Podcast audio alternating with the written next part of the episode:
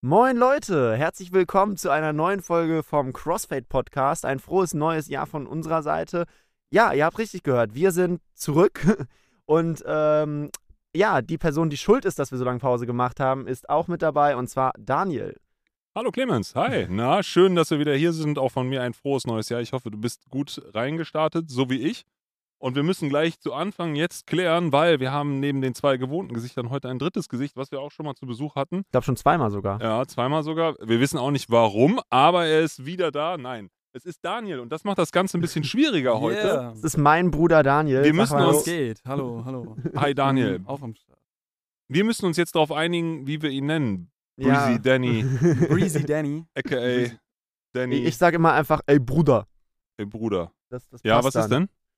So. Es wird kompliziert. Immer wenn ich sage, ey Daniel, kannst du mal was dazu sagen, muss ich das mit meinen Blicken irgendwie ausdrücken, glaube ich. genau. Und Ähm, Blicke sind beim Podcast immer Das, da müsst ihr dann einfach von der Stimme her, ich glaube, die sind relativ unterscheidbar, das kriegt ihr schon hin. Ähm, aber ja, wenn ihr treue Zuhörer seid, kennt ihr ja auch äh, meinen Bruder schon. Und das hat ja schon zweimal gut funktioniert bei Rin und einmal bei so einer, wir hatten uns alle drei Songs rausgesucht, Session war das, glaube ich. Ja, so ungefähr. Ich glaube auch. Ja. Aber Ich bin treuer Hörer. Äh, Daniel, willst du einmal ganz kurz erzählen, warum die Pause jetzt so lang war? Oh, ja, warum die Pause jetzt so lang war. Ich weiß momentan gar nicht, wie lang sie war. Wir haben noch was im Herbst gemacht oder im April. Winter? Im April hatten wir was gemacht. Nein. April? Das war Audio 88 Yes, haben wir zuletzt Nein, gemacht. also April, jetzt- Mai rum. Das jetzt über ein halbes Jahr. Ja, weit über ein halbes Jahr jetzt mittlerweile. Also äh, wirklich letztes Jahr. Also haben wir nicht viel gemacht im letzten Jahr. Nee, nee, wir müssen auch noch die Jahreszusammenfassungsfolge machen. Ich hatte sie eigentlich für diese Episode geplant, aber da ist uns leider ein gewisser Künstler dazwischen gekommen mit seinem Release. Deswegen äh, machen wir wahrscheinlich dann in zwei, drei Wochen nochmal so ein bisschen die besten Tracks letztes Jahr, die wir noch nicht besprochen haben. Aber ähm, jetzt erstmal geht's um, jetzt kann ich auch, es steht ja auch im Titel, das ist ja keine Überraschung, wir reden natürlich über OG Kimo, Mann beißt Hund. Ähm, und ja, warum ist die Pause so lang gewesen? Ja, genau. Also ich war ja ganz erfreut, dass jemand Interesse an meinem Leben zeigt. Also die Pause ist so lang geworden, weil der Clemens natürlich erstmal immer grundsätzlich picky mit seiner Zeit ist und ganz, ganz viele Projekte mit seiner neuen Urlaub. Arbeit und Videos hat meinst, und Urlaub. Urlaub. mein Urlaub. Und ja, bei mir war eigentlich auch die ganze Zeit sowas wie Urlaub angesagt. Ich habe nämlich im Mai meinen zweiten Sohn bekommen, geschenkt bekommen. Der ist geboren worden am 19. Mai. Was natürlich für einige Veränderungen gesorgt hat, so im Alltag den ganzen Tag und äh, alles ein bisschen auf den Kopf gestellt hat. Und noch dazu habe ich mir ausgesucht, dass ich umziehe und zwar in ein eigenes Haus. Und äh, dann habe ich mir überlegt, das Haus renoviere ich doch auch noch komplett oder saniere es besser. Und das hat mich brutal beschäftigt. Das, Das äh, war sehr lustig. Wir waren letztens auf einer Geschäftsreise zusammen und man merkte die Nachwehen noch an, weil er in jedem Gebäude oder in je, jeder, also in unserem Airbnb, wo wir dann waren, kam er so rein und meinte, so, oh, die Ecke haben sie aber gut saniert. Also Ja, das ja, ist ja, ja, wirklich hier so nicht so leicht zu machen und Aber die, Teile sind schwer zu Fußleisten kriegen. gingen gar nicht. Ja, Fuß, Fußleisten war, glaube ich, da mein Thema. Ja, klar, das hat mir meinen neuen Spitznamen Danny der Baumeister eingebracht. ähm, ja, das ist äh, wirklich, äh, wirklich nerven, zeitaufreibend, nerven und zeitaufreibend. Äh, Baustelle ist ein bisschen, um es vielleicht so zu erklären, so ein bisschen wie Krieg irgendwie. Also äh, man geht da morgens rein und hofft, dass man irgendwie unversehrt abends wieder rauskommt aus der ganzen Geschichte. Das ist alles sehr schön geworden, will damit jetzt gar nicht zu sehr langweilen. Wir haben da einen schönen Altbau, den wir renovieren. Ähm, das wirklich Tolle an der ganzen Sache ist, dass jetzt gerade heute mein Studiobau wirklich angefangen hat. Heute ist Klickvinyl. Ich habe gerade stolz erste Fotos hier gezeigt. Jetzt geht endlich der Spaß los. Ja, jetzt kommt endlich das wirklich Schöne. Demnächst plane ich ähm, einfach das Haus gar nicht mehr zu verlassen, weil unten im äh, Keller kann ich arbeiten, dann gehe ich ein bisschen in den Garten. Und da können wir dann auch schön mal regelmäßig den Podcast aufnehmen. Da werden wir definitiv regelmäßig einen Podcast aufnehmen. Ich weiß gar nicht, was ich sonst da im Studio den ganzen Tag machen soll, außer den guten. Crossfade-Podcast. Genau. Ja, Ja. unser Podcast-Studio wird bald fertig sein. Ähm, ja, heute sind wir noch in unserer Schule, Hm. sitzen wir tief im Keller hier und nehmen auf. Es ist auch schon eine späte Stunde. Ja, da und haben wir haben wir, ein ich- langes, langes Album vor uns. Deswegen sollten wir wahrscheinlich einfach mal loslegen. Ja. 53 Minuten. Ja. Und ähm, wie sollte es anders starten? Der erste Song heißt passend Anfang. Und wir hören rein. Boom. Ja, der Anfang des Wow. Albums. Was sagt ihr? Ja, es geht auf jeden Fall schon sehr kinomäßig los. Also wir haben hier auf jeden Fall schon einen krassen Storyteller direkt am Anfang. Und man kann auch schon vorwegnehmen, dass hier, glaube ich, die zwei wichtigsten Charaktere des Albums quasi so ein bisschen eingeleitet werden. Denn wir lernen äh, Malik und Yasha kennen.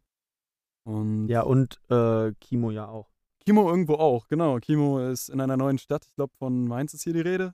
Ja, also ähm, einmal vorweg, das Album ist halt quasi wie ein, also äh, wie, ein- wie ein Film und äh, in diesem Film gibt es halt verschiedene Charaktere und natürlich noch einen Handlungsort. Und das basiert schon alles irgendwo auf OG Kimos Leben, aber es ist jetzt nicht eins zu eins seine Geschichte, sondern es ist so eine, in allen Charakteren stecken verschiedenste Personen, die er kennt und äh, er hat somit halt quasi jetzt so ein, äh, in diesem Album quasi so einen Spielfilm gebaut. Und das ist halt so der, das Intro, die Leute lernen sich kennen und äh, man setzt so ein bisschen die Charaktere fest, um da mal analytisch reinzugehen. Ähm, ja, und das ist, wo das Album jetzt startet. Ja, also ich finde es erstmal fett, wie das eingeleitet wurde. Der Bass, dann kommen diese Streicher, diese arpeggierten Streicher. Macht auf jeden Fall direkt so. Aber mir löst es so irgendwie so, so, so Buster Rhymes so ein bisschen was aus. Ich hätte jetzt so Buster Rhymes drauf hören können, auch direkt am Anfang. Aber es wird dann was ganz anderes so. Also es ist, lässt sich nicht damit vergleichen. Ich finde es sehr, sehr geil, wie es einsteigt. Sehr düster. Streicher sind cool. Ähm, die Drums sind irgendwie so ein bisschen dezent, aber trotzdem aggressiv, obwohl es gar nicht so aggressive Drums sind. Es knallt nicht unbedingt so hart, aber es ist trotzdem. Ja, und es ist natürlich so ein krasser Vibe. Soundtechnisch ist man sehr trocken an ihm dran. So, es ist super nah aufgenommen. Ja, und dann das, was äh, Daniel schon zur Einleitung gesagt hat, das Storytelling finde ich unglaublich gut. Das ist so eine Geschichte, wie ich sie einige Mal in meinem Leben erlebt habe. Kann ich total mit relaten, dass man irgendwo abends ist, so gerade, ich weiß nicht, hat er gesagt, wie alt er ist, oder 18 oder irgend 17 sowas? ist er, Sowas, glaub das Alter, ne? Sowas, ja. da hatte ich voll oft solche Erlebnisse. Du lernst irgendwo abends irgendwelche echt schrägen Vögel kennen, ziehst dann so mit denen rum oder irgendwas und merkst dann so irgendwann so, fuck, so, ey, ich bin jetzt hier ganz alleine mit fünf Leuten, die ich nicht kenne. Ähm, ja, es ist also Geschichte, wie ich sie oft in meinem Leben, glaube ich, so, oder was heißt oft, aber bestimmt ein paar Mal, jetzt mit ganz anderen Charakteren natürlich, aber so ein paar Mal so erlebt habe, dass man mit so Leuten unterwegs ist und plötzlich merkt man so, ah, kenne ich eigentlich gar nicht, ein bisschen unsicher hier das Ganze, wohin führt das heute Abend? Ja, ja, ja, genau. Und diese, diese Storyteller-Attitüde hatten wir auf dem letzten Album schon. Nebel würde ich da mal hervorheben, war so, glaube ich, der Track, wir hatten ja auch im Podcast drüber geredet, der uns da auf jeden Fall hart mitgenommen hat, weil er einfach dort so seine Jugend und Lebensgeschichte so ein bisschen erzählt. Und der, der Typ kann einfach Storytellen. So. Also der, der kriegt das hin und hier auch sogar mit so verteilten Rollen, die halt noch Dialogfetzen haben und so. Das ist einfach richtig krass. Das ist wie so ein Hörspiel, in das man hier direkt mal reinsteigt, was aber trotzdem irgendwie musikalisch immer interessant genug bleibt, als dass man nicht jetzt denkt, so was labert der so viel, sondern du hast halt wirklich, ähm, ja, die ganze Zeit, du weißt, das ist ein geiler Song, geil gerappt und äh, wirklich krasse Produktion auch, die einen immer wieder auch mitnimmt, weil auch wenn das jetzt ein Song ohne Hook ist, der halt an sich eigentlich nur eine Geschichte erzählt, passiert, wenn man mal drauf achtet, im Beat halt trotzdem ziemlich viel. In den verschiedenen Spannungssituationen baut der Beat Spannung auf, nimmt sie dann wieder raus, wenn es äh, nicht mehr nötig ist. Und man hat auch immer wieder so Soundeffekte mit drin, äh, wie zum Beispiel, dass irgendwie so ein Feuerzeug klickt, wenn die Zigarette angezündet wird oder das Handy summt, sodass man sogar, ja, so ein bisschen hörspielmäßig halt die Soundeffekte mit drin hat noch. Äh, und das irgendwie klug in die Produktion mit eingeflochten. Also hier setzt das auf jeden Fall schon mal eine sehr, sehr hohe Messlatte, würde ich mal sagen. Ja. Absolut cineastisch. Und wo du gerade schon bei Nebel warst, äh, hier wird, glaube ich, nämlich auch wieder von einem Civic am Ende gesprochen. Mhm. Und den Civic hatten wir, glaube ich, schon bei Nebel. Der wurde Ja, dort ja, auch schon ja, ja, erwähnt. er erzählt, dass er mit seinem Ziget und wer kommt, den klatscht er. Ich hatte die. Jungs bis dahin gern und dann fangen sie an, Autos aufzubauen. Ey, das ist so. Genau, die Jungs, die haben sich eigentlich gut verstanden, aber am Ende Am zückte Ende jemand wird- Am einen Ende Draht. ruft die Arbeit. Am Ende zückte jemand einen Draht und zeigte auf einen Civic. Ja, Und- muss ich immer sagen, das ist so die, die Welt an du Kriminalität. ja Du machst einmal die Überleitung kaputt, Ja, hallo? habe ich schon verstanden, aber ich bin ja noch bei, beim Anfang so. Ja, da, tut Ähm, leid, so funktioniert es nicht in diesem Nee, Podcast. wir, bleiben, wir bleiben da auch nochmal kurz Wir stehen. So. noch Du weißt auch schon, dass Überleitungen mein Job sind, Nee, ne? der macht mir meine immer kaputt. Der fällt mir, ich habe sehr gute, oft sehr, sehr gute Überleitungen, aber der Clemens ist da knallhart, was er durchlässt und was nicht. Manchmal, aber was ich sagen wollte ist, also eigentlich war mir bis dahin wirklich alles irgendwie sympathisch. Ne? Ich finde das alles cool, was die machen und kann da total mit relaten. Aber jetzt mal ernsthaft, so ein, also ein Auto aufbrechen, dann ist doch irgendwie dann auch ein Step zu viel. Ich denke mal, da Ja, so rea reagiert OG. Ja, das ist, das ist die Frage. Ähm, Komm, Wir haben ja- auch schon viel Scheiß gemacht, aber sowas nein, ist nein, nein, nein, nein, spinnst du. Also ich, äh, ich, ich bin weit entfernt davon, Bei mir- irgendeiner Bei mir hört Mäßigkeit es auf, zu so einen Roller umzustoßen. Das finde Ja. ich schon zu primitiv abends in der Innenstadt. Ja, und dann gibt es ja Leute, die schmeißen die von der Kennedy-Brücke Ja, ja, rein, total rein. hart. Also das Ja. ist dann so, da, da hört der Spaß irgendwie auf. Bis dahin waren es echt nette Kerle so. Ja, und dann halt einfach so an so einem schönen Abend dann so, ey Leute, da steht ein Auto, das können wir knacken, so. Verstehe ich. aber fand ich dann nie cool, die Attitüde. So selbst, Nee. keine Ahnung, will jetzt hier nicht zu viel über Ghetto philosophieren, aber selbst viele Leute, die ich so kenne, aus auch fiesen Verhältnissen, auch so ghetto-mäßig aufgewachsen, obwohl die jetzt nicht was Schlimmes gemacht haben, sondern die waren leider einfach arm oder Ghetto, so, ne? Nicht, Ja. weil sie es wollten. All das ist schon so, ja, harte Story jetzt, ne? Da hat er schon harte Vögel kennengelernt. Ja, ja, aber ähm, was halt auch das Interessante ist, und jetzt ist wirklich so das Letzte, was wir den Song sagen, weil wir müssen wirklich mal weitergehen, weil es ähm, hat sehr viele Songs. Ähm, jetzt, äh, was ich halt so interessant finde, ist, dass sie jetzt am Ende auf diese Komponente übergehen, wo er ja die ganze Zeit im Hinterkopf schon dieses Thema hatte, okay, da ist ein Fremder, der will mich erstmal, der will mir erstmal was Böses. Und das ist ja schon mal diese Attitüde, die wir auch schon bei, beim letzten Album hatten, deswegen brauchen wir jetzt gar nicht so doll einzugehen. Aber dass du halt einfach in einer Lebensrealität teilweise aufwachsen kannst, gerade wenn dann deine Hautfarbe eine andere ist und du in so einem Ghetto wohnst, wo du nicht davon ausgehen kannst, dass dir Menschen grundsätzlich positiv gestimmt sind, sondern grundsätzlich negativ gestimmt. Und das ist so eine Sache, die steht so weit weg von meinem Weltbild, dass ich das immer spannend finde, Leuten, die so aufwachsen mussten, ähm, zuzuhören, weil es halt einfach, ja, eine spannende andere Welt ist und einfach auch das eigene Weltbild nochmal erweitern kann und auch eigene Privilegien, die man in seinem äh, Aufwachsen hatte, ähm, nochmal mehr wertzuschätzen lernt, dass man in einer freundlichen Welt aufwachsen durfte und nicht in einer feindlichen Welt, was natürlich traurig ist und niemand sollte so aufwachsen müssen, aber ähm, müssen wir mal schauen, was OG Kimo draus gemacht hat. Ja, der Civic. Was, was passiert in diesem Auto? Geil, aggressiv. Mir gefällt diese Stelle, wo nur diese angecuttete Bassdrum kommt, nur dieser Hit dann kommt und er drüber rappt. Das finde ich super cool, wie leer das ist. Beat Ja, aber ist- auch der Moment, wo der Synth dann einsetzt, ist halt auch richtig heftig, so, weil der, der Flow geht dann so richtig in so ein Rollen rein und dann geht der Super. Synth rein. mega aufgeräumt, wo dann nur Kick, Snare kommt. Super krass auf den Rap fokussiert, aber auch wieder so ein darkes Ding, sehr rhythmisch die, die Nummer jetzt. Ähm, Trotzdem geil, wie er da dieses Soul-Horn-Sample da irgendwie so rein, reingemischt hat, so am Anfang. mh. Ist irgendwie, es gibt so einen geilen Kontrast. Und dass es dann in der Mitte nochmal irgendwie ein bisschen kommt, so einen leichten Break bring- bringt. Aber ja, OG Kimo scheint kein so großes Problem ist, bis jetzt damit gehabt zu haben, sondern hat, glaube ich, relativ viel Spaß im, im Civic. Ja, also, das, da, also wir haben jetzt halt die drei Charaktere im, im Civic zusammen. Also es ist jetzt wirklich so von der einen Szene in die nächste Szene geschnitten worden. Sie haben diesen, diesen Wagen nicht nur, nicht nur aufgebrochen, sondern sie haben ihn halt sogar einfach mitgenommen. Äh, so richtig GTA-Style. Mhm, Und mhm. ähm, sind jetzt unterwegs. Und es ist so ein bisschen der, ähm, wie, ist gut, dass du eben schon Nebel angesprochen hast, weil er da genau diese Szene auch beschreibt, wie er im Civic damals rumgefahren ist, so. Äh, den sie, wie er im Text sagt, ich, äh, ich bin im Honda, den wir umsonst fahren, dank einem Glücksgriff. Ähm, und äh, ja, scheint eine, scheint eine gute Zeit zu sein und das zeigt uns hier auch sofort die, ähm, die Stimmung des Songs shiftet ja komplett. So am Anfang hatten wir noch eine eher kalte Hinterhofszene und jetzt hier mit Bläsern und Pauken und Trompeten gefühlt, so kommen wir rein und gehen so richtig in die Action und er ist plötzlich komplett selbstbewusst.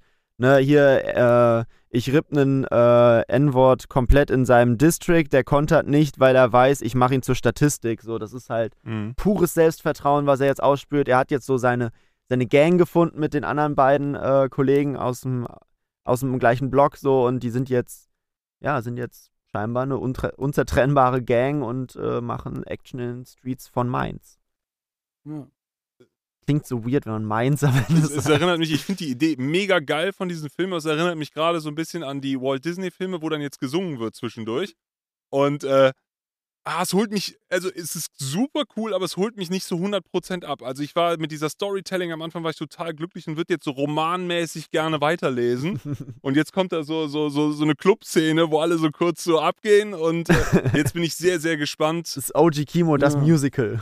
OG, ja, also ich, also ich verstehe das bis jetzt so. Ich weiß noch nicht, wie es weitergeht, aber ich sehe jetzt Mann beißt Hund gerade wirklich so ein bisschen so, so filmisch, so wie du es auch mir jetzt am Anfang erklärt hast. Also Ja. ich sehe hier bei dem Track auch irgendwie Parallelen, auch wenn Kimo es laut dem letzten Track hier, ich will nicht zu viel vorwegnehmen, eigentlich nicht so gern hört, aber ich, ich finde, der Track hat irgendwie Parallelen zu Backseat Freestyle von Kendrick. Oh, jetzt nimmst du mir meinen Punkt fürs. A Entschuldigung, ich es tut ganz mir am leid. Ende ich, erst an. Es tut mir sehr leid, ich muss es vorwegnehmen. Ja. Mich erinnert das irgendwie daran, es ist Ja. so eine Sorglosigkeit hier drin. Absolut. Er sch- ist irgendwie Wollte in es diesem auch sagen. Charakter, den er vielleicht heute nicht mehr so richtig widerspiegeln würde. Es klingt so ein bisschen so, als würde er einfach zusammenfassen, was er zu dem Zeitpunkt gedacht hat. Ich glaube das nicht, ist dass wie eine er Momentaufnahme so, quasi. Das ist eine Momentaufnahme. Ich glaube, ja. er würde heute nicht mehr auf diese, diese Raubfahrt quasi äh, so reflektieren, wie er, wie er das auf dem Track getan hat. Sondern es ist eine Momentaufnahme, es ist ein Hype-Track. Ich glaube, er will auch, dass man einfach ein bisschen was zum, ja, auch in der Web, in der Whip direkt hören hat, was man selber auch im Civic pumpen kann. Mhm. Ähm, und macht auf jeden Fall Laune, der Track, aber Ja. ist, glaube ich, Das, ähm, das ist so jetzt so die erste Szene im Film, weißt du, so erstmal so hart mit so Hinterhof, wenig Licht, die haben so geredet, du kennst jetzt alle und Ja. plötzlich kommt die eine Szene, wo jetzt erstmal alles ist so, ja, yeah, genau die jetzt und dann die, ab. die Montage, wo dann so der Snoop Dogg Tan Tanz Ja, gemacht genau, die wird. fahren jetzt so gerade so, das, Ja. weißt du, Ja. ja. ich weiß genau, welch, welchen, welchen Film du gerade im Kopf hast. Der wird jetzt noch ein bisschen äh, weiter gesponnen im nächsten Skit. Auf das äh, Backstreet Freestyle kommen wir später nochmal zurück. mhm. Ähm, ich würde jetzt mal weitergehen in Ja, den ich- Hund-Skit, weil hab- das passt jetzt, Ich habe glaube noch ich. eine Sache, denn okay, darauf habe ich in dem Album immer wieder geachtet, als ich es mir die ersten Mal angehört habe. Denn hier fängt es an mit dem, mit dem Hunde-Theme, was sich da durchzieht. Denn er hat eine Line hier und die heißt: Deine zwölf Männer bellen zwar, doch beißen nicht. Darauf kann man sehr stark achten in dem Album. Also du, du wirst uns jetzt in jedem Song die Hundelein geben. Genau, die Hundelines kommen nämlich immer und Im immer ersten wieder. Song war es, äh, dass der Kollege den Pitbull dabei hatte, den er lobt, als wäre es sein eigener Sohn. Stimmt, ja, das habe ich, das hab ich Ja. vergessen. Okay. Ähm, Ja, wollte ich nur man Aber der. Song hier endet ja jetzt. mit drei Jungs. Der, der Song endet ja mit drei Jungs in einem Civic. A, der ist geklaut, ein Hund auf der Rückbank, vorne wird geraucht. Und in die Szene springen wir jetzt rein. Mann beißt Hund. Ja, das ist mal ein Skit.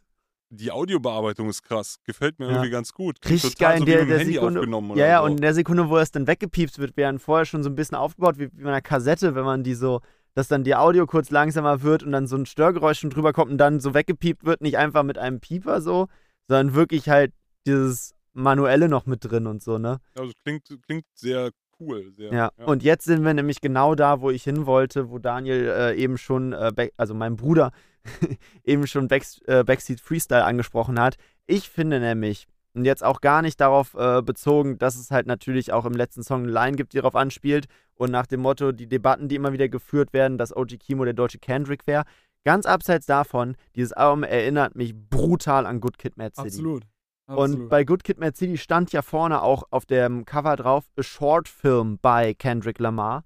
Und äh, genau das gleiche Feeling habe ich hier wieder. Bei Good Kid, Mad City hatten wir ja auch immer dann diese, ähm, ja, diese Anrufbeantworteraufnahmen. Und die waren ähnlich produziert. Du hattest dort auch immer im Hintergrund die Hintergrundgeräusche. Du hattest auch oft Leute, die im Hintergrund rumgerufen haben oder Autos, die von links nach rechts fuhren.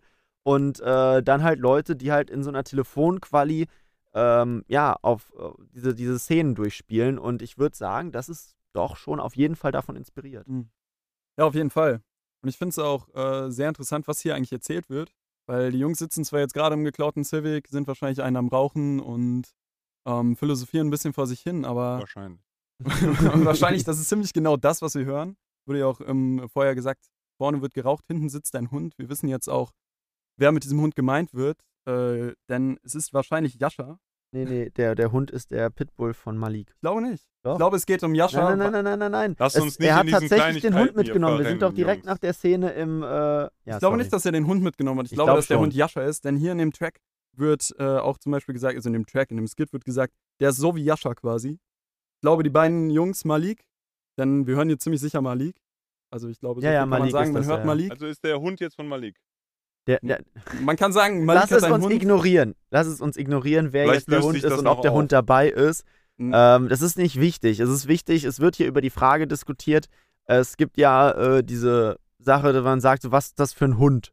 So, nach dem Motto, so, der ist halt irgendwie, Ein Hund. ja, ein Hund halt. Ja, kann man gar nicht so erklären, aber eigentlich ja, sagt man das manchmal. Man, man hört auch schon raus, was das ist. So, ist eine eher, ja, man sagt das zu Leuten, die man, denen man jetzt nicht so wohlgesonnen ist. Also, im, ja.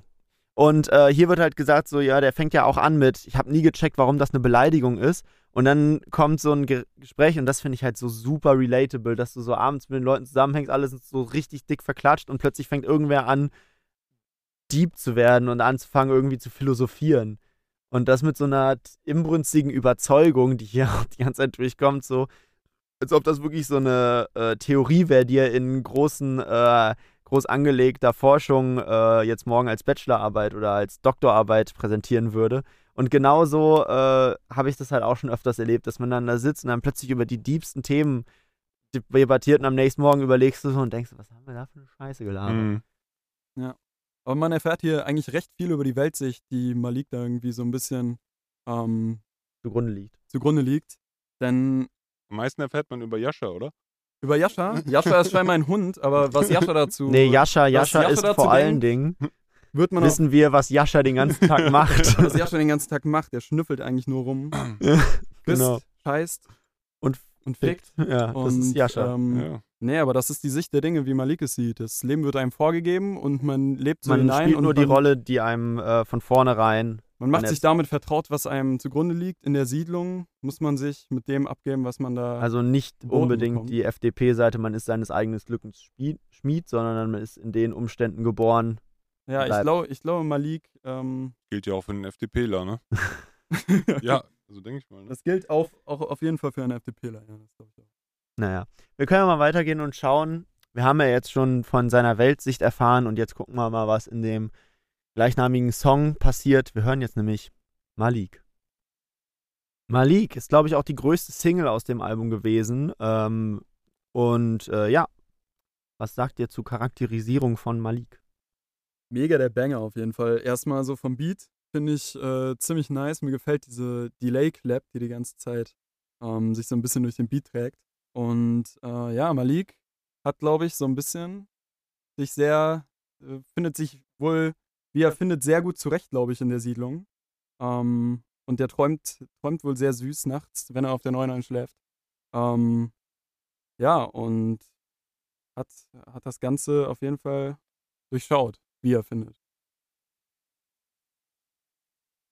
Ist das jetzt sehr am, das ist sehr am amerikanischen Sound orientiert, oder? Es klingt für mich nicht typisch deutsch bis jetzt, die meisten Songs. Also es Kann's ist eher so von den, Kaum einordnen, von den wo es Grooves jetzt irgendwie ist hingehört. es nicht so deutsch. Es ist Nee. schon anders. Ich Mhm. weiß auch nicht, ob ich es nach Amiland. Ich würde sagen, Also sie den haben schon Beats hier ich echt schon ihren eigenen Sound irgendwo Ja, gefunden. aber die. Hip-Hop-Anspielungen oder beziehungsweise die References, die sie hier machen, wenn Rapper erwähnt werden und ähnliches, sind eigentlich nur Amerikaner, Mhm. soweit ich es gehört habe in dem Album. Also ich Also, weiß nicht, ob sie sich so in den Deutschrap oder in Ich dem will nicht amerikanischen. kopieren sagen, so auf gar keinen Fall, aber es orientiert sich auf jeden Fall nicht hier an dem. Nee, nee, es ist Sound, nicht der so, Sound, der hier äh, gerade läuft, auf gar keinen Fall. Also Ja. da ist er weit weg von. Ja. Und ähm, Die Beats auch. ja. Ja. aber ich finde, es hat halt so seinen komplett eigenen Vibe, so sein eigenes Grundgerüst. So, es ist gar nicht so eine Soundwave, die man dem zuordnen kann oder ein In-Rap-Genre quasi. Da bin ich jetzt auch nicht wirklich tief genug in sein, Ami. äh, sein eigener Sound, den er irgendwie immer durchzieht. Und was äh, ich sehr charakteristisch finde an diesem Sound ist einfach, und wir können jetzt auch, ich glaube, den Namen haben wir noch nicht einmal erwähnt in diesem Podcast, was ja ein Fehler ist, wenn man über OG Kimo redet, muss man natürlich auch immer über Funkvater Frank reden. Und äh, was der Typ jetzt die letzten äh, Jahre rausgehauen hat an der Produktion bei OG Kimo ist so krass. Der, und, und ich glaube, das ist wirklich der Mann, der in Deutschland die Kick am besten beherrscht gefühlt. Ja, auf jeden Fall. Also es ist auf jeden Fall, es groovt anders. Es groovt anders. So, das muss ich sagen. So, die meisten Sachen, die wir uns hier auch im letzten Jahr angehört haben, sind anders. Das ist äh, macht, macht wirklich was Cooles Eigenes. Also ich habe noch so ein bisschen Probleme so in der Wahrnehmung für mich. Ich finde das als Filmgedanken ganz interessant. Jetzt so als einzeln stehenden Song ist mir das, sag ich jetzt mal ganz vorsichtig, so ein bisschen zu sehr irgendwie, ist das Gangster-Rap? Ist das so, das ist so, In dem Song auf Der jeden Song Fall. auf jeden Fall, ja. das ist schon Gangster-Rap, oder? Absolut. Also es geht ja wirklich eigentlich nur darum, dass er den ganzen Tag Straftaten begeht. bin ich jetzt so voll der Assi, wenn ich so ein bisschen sage, das ist für mich so ein bisschen so Ice Cube Gangster-Rap oder sowas irgendwie. Das ist so funny, irgend, so ein bisschen lustig, aber auch, Mhm. Ice Cube vor seiner Schauspielerkarriere. ja, der Coole, der Coole natürlich. So, als man alle, als wir ihn alle noch cool fanden. Aber, Ja. ja, aber so ein bisschen, ja, oder, Doch, auf jeden Fall. Ich glaube, ich glaube schon, in dem Song kann man das auf jeden Fall so sagen. Ähm, das wird sich über das Al Album auf jeden Fall noch ein bisschen wandeln, aber das kommt immer wieder. Also es ist, hat auf jeden Fall hier schon äh, sehr starke so Gangster-Rap und einfach, ähm, einfach diese Representer-Ding, wo man sich mit seinem Status in der Hood irgendwie quasi so ein bisschen ähm, Ja, auch, auch aufspielt. ja, aufspielt, so ein bisschen sich damit brüstet. Und das passt ja in diesen Track auch gut rein, weil wir sind ja hier auch aus Maliks Perspektive. Äh, ist OG das Club momentan sowas? Spielt man, kann man sowas abends spielen? Momentan läuft gar nichts im Club. Ist alles sind alle zu, ne? zu, ja. Momentan nicht. Und ich denke nicht, dass der Song in vielen Clubs funktioniert. Also ich, haben wir letztens noch drüber geredet, dass wir die Videos, die wir auch für ein anderes Projekt gemacht haben, Daniel nicht rausbringen können, weil wir die ganze Zeit sagen, es gibt keine Konzerte. Dann hat der Daniel jetzt gesagt, der hat sie umgeschnitten und hat gesagt, jetzt sind ja immer wieder Konzerte überall, so alle gehen wieder auf Konzerte. Und jetzt hätten wir so unbearbeitet spielen können. ja, ja. schöne, schöne alte Zeit. Ich bin sehr gespannt. Ich habe noch Tickets für Audio 88 Jessen im April. Ich Ah ja. hoffe drauf. ja, ja. Ah, okay, anderes Thema, aber ich glaube. Ich glaube, die, die Nummer ist etwas zu hektisch für den Club. Ich glaube, das ist so ein bisschen. Also ich würde abgehen im Club. Ich würde auch. Fall. Ich, ich, ich ist finde, was für ein Club, keine Frage. Ich weiß noch nicht ganz genau, ob ich die Leute cool finde, die es so aus Inbrunst mitsingen, weil sie es kennen. Ich nur auf der neuen einschlaf.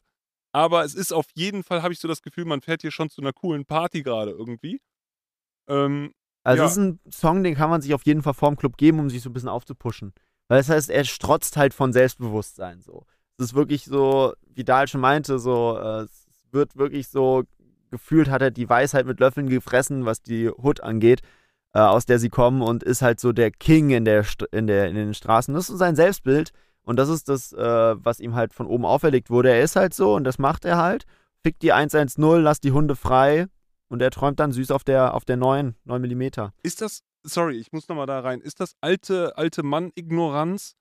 Deutsche Rapmusik läuft nicht so im Club oder sowas? Also, weil das ist auf jeden Fall total sei denn, du cool bist und trotzdem, KIZ. Und trotzdem ist es immer noch schwierig für mich, sage ich jetzt mal so ganz vorsichtig, sowas dann, aber okay, äh, ja. Ja, du, also es kommt halt arg auf die Party an. Also Ja, wenn ja, du ja. halt in die Nachtschicht gehst oder ins Karpe, hier in die Bonner Clubs so, da kriegst du sowas nicht zu, Nein, da zu kannst hören. du sowas gar nicht spielen. Aber wenn du auf eine nicht. deutsche Hip-Hop-Party gehst, so, dann Ja, kann das, ja, kannst okay, du den Song ja. auf jeden Fall machen. Sound Dann und kannst du sowas machen, auf ja. jeden Fall, klar. Also ich weiß noch, wie wir auf dem Konzert waren, äh, also mein Bruder und ich waren auf dem Konzert von äh, Schoolboy Q, J-Rock Vorgruppe, übertrieben krass für einen Konzertabend, finde ich.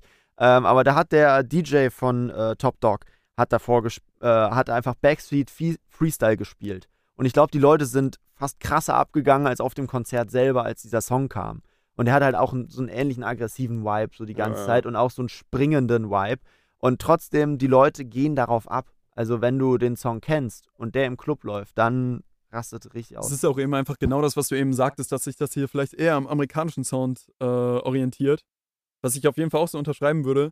Und ich glaube, in deutschen Clubs läuft halt einfach eher so dieser deutsche Deutschrap-Sound. Das sind dann eher die rhythmischen Sachen, die sich da irgendwie so 2015, 2016 irgendwie ähm, da irgendwie e- etabliert haben, als man aus Frankreich kopiert hat. So, und das läuft dann halt im Club so. Das sind halt die Sachen, ähm, wo dann irgendwie, weiß gar nicht, wie sie alle heißen, Miami Yassin und sowas irgendwie sich du da. meinst doch diese äh, äh, Palmen da. Palm aus Palm aus Plastik, Plastik, ähnliches. So. Das hat alles eine ganz andere Rhythmik. Ja, ja, klar. Hierzu wird im Club vielleicht, wenn man im Club zu twerken oder sowas, das macht man in Deutschland, ist das einfach nicht so. Es ist in Deutschland ist es eine andere Rhythmik, glaube ich. Und es Ja, das kann schon sein. in der breiten Masse, glaube ich, noch nicht. Aber in Amerika würde der Track, äh, glaube ich, auf jeden Fall im Club funktionieren. Naja. Zum Glück haben die Dinger zu, dann brauchen wir gar nicht Ja, drüber brauchen wir nicht so drüber diskutieren. Jetzt Hier- kommt, jetzt kommt Ja, erstmal der. Moment. Ich komme wieder mit meinen Hundelines. Ich habe es nämlich wieder aufgeschrieben. Ah, Notizen. Sehr gut. Es tut mir sehr leid, gut. Der Profi leid. ist vorbereitet. Denn wir haben hier wieder Lass die Hunde aus dem Gitter dieses Jahr.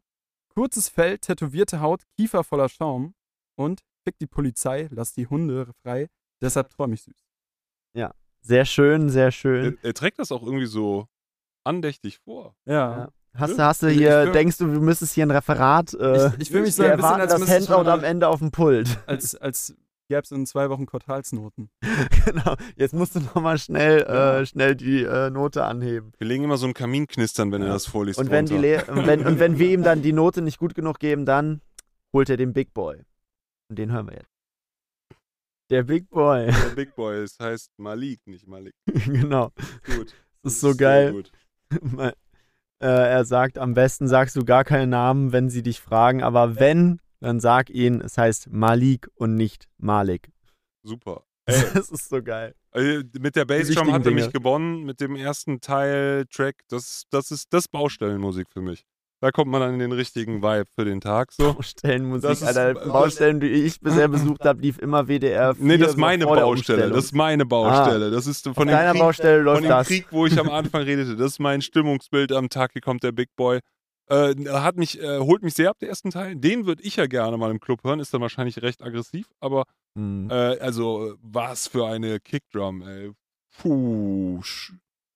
Ja, hat auf jeden Fall schon wieder fast so ein bisschen Boomer-Charakter, ne? Ja. So, es, ist, es ist jetzt nicht mehr dieses Trap-Ding, so was wir davor vielleicht eher bei Malik hatten, so, also bei dem, bei dem Track davor, sondern hier ähm, auch im zweiten Part klingt eher wieder so ein bisschen wie die 90er. Klingt eher, So ein bisschen da, äh, OG Kimo vom letzten, von der letzten Album, oder? Ja, ja. Ja. ja. Und, und ich finde halt auch diesen Beat-Switch geil, so dass der am Anfang halt diesen nach vorne Peitsch-Beat hat und am Ende halt nochmal so einen etwas Mega. gechillteren Part so, was Ich halt auch so ein bisschen Gerne diese noch mal beiden. den harten Part gehabt, aber Ja, aber ich fand das trotzdem schön irgendwie am Ende, Ja. ähm, weil es ist ja auch hier, es ist ja der zweite Charakterisierungstrack und äh, hier charakterisiert Kimo so quasi seinen eigenen Charakter. Ähm, Ja, ist er das in der, ist, er, ist der erste Part auch Kimo? Weil ich habe mich nämlich gefragt, als ich das, das erste Mal gehört nee, das habe. ist der. Ja, ja. der Er, erste er ist der Big Boy. Er ist der Big Boy. Ja, natürlich. Der andere Dude, der noch in, dem, in der Gang ist, ist 1,68 groß. So, das Das ist Jascha. Jascha ist Jascha. 1,68. Ja, aber ich hätte gedacht, wir wären immer noch in der, Boy. in der, wir wären immer noch in der Rolle von Malik, weil das habe ich nee, mir gedacht, Nee, nee, nee. weil er spricht hier, nämlich im zweiten Part auf jeden Fall von Malik, denn er spricht von dem Nee, äh, Malik spricht zu ihm. Deswegen sagt er ja am Ende, Malik sagt ihm ja, äh, am besten sagst du gar nichts, aber wenn, sag ihn. Ja, genau, heißt- genau, deshalb.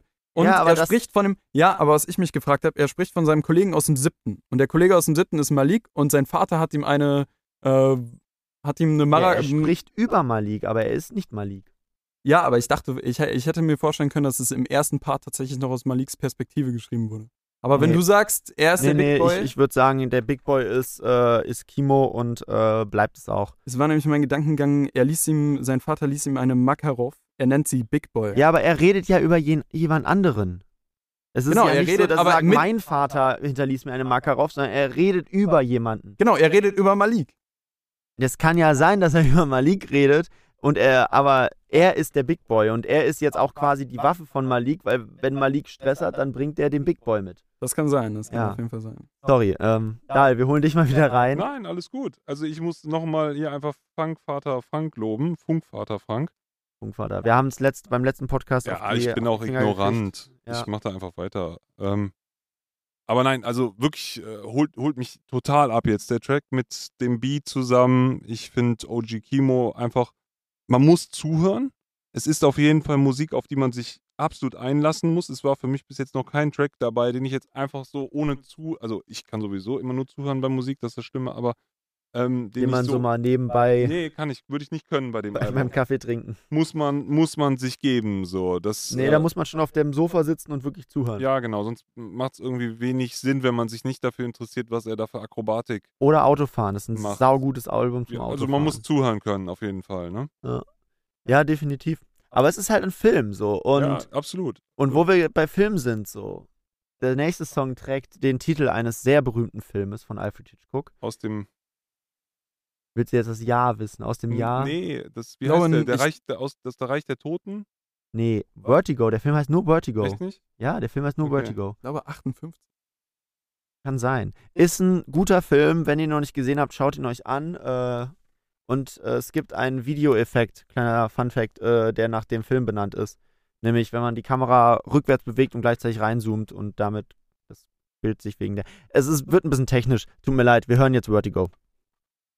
Und jetzt haben wir Jaschas Perspektive gehört. Okay, ja. Krasser Ding, äh, krasses Ding, wie der Beat droppt im ersten Teil. Ich finde die, Sam liebe dieses Klaviersample am Das, Anfang. die die Absolut. Sample ist super, super geschmackvoll, super cool.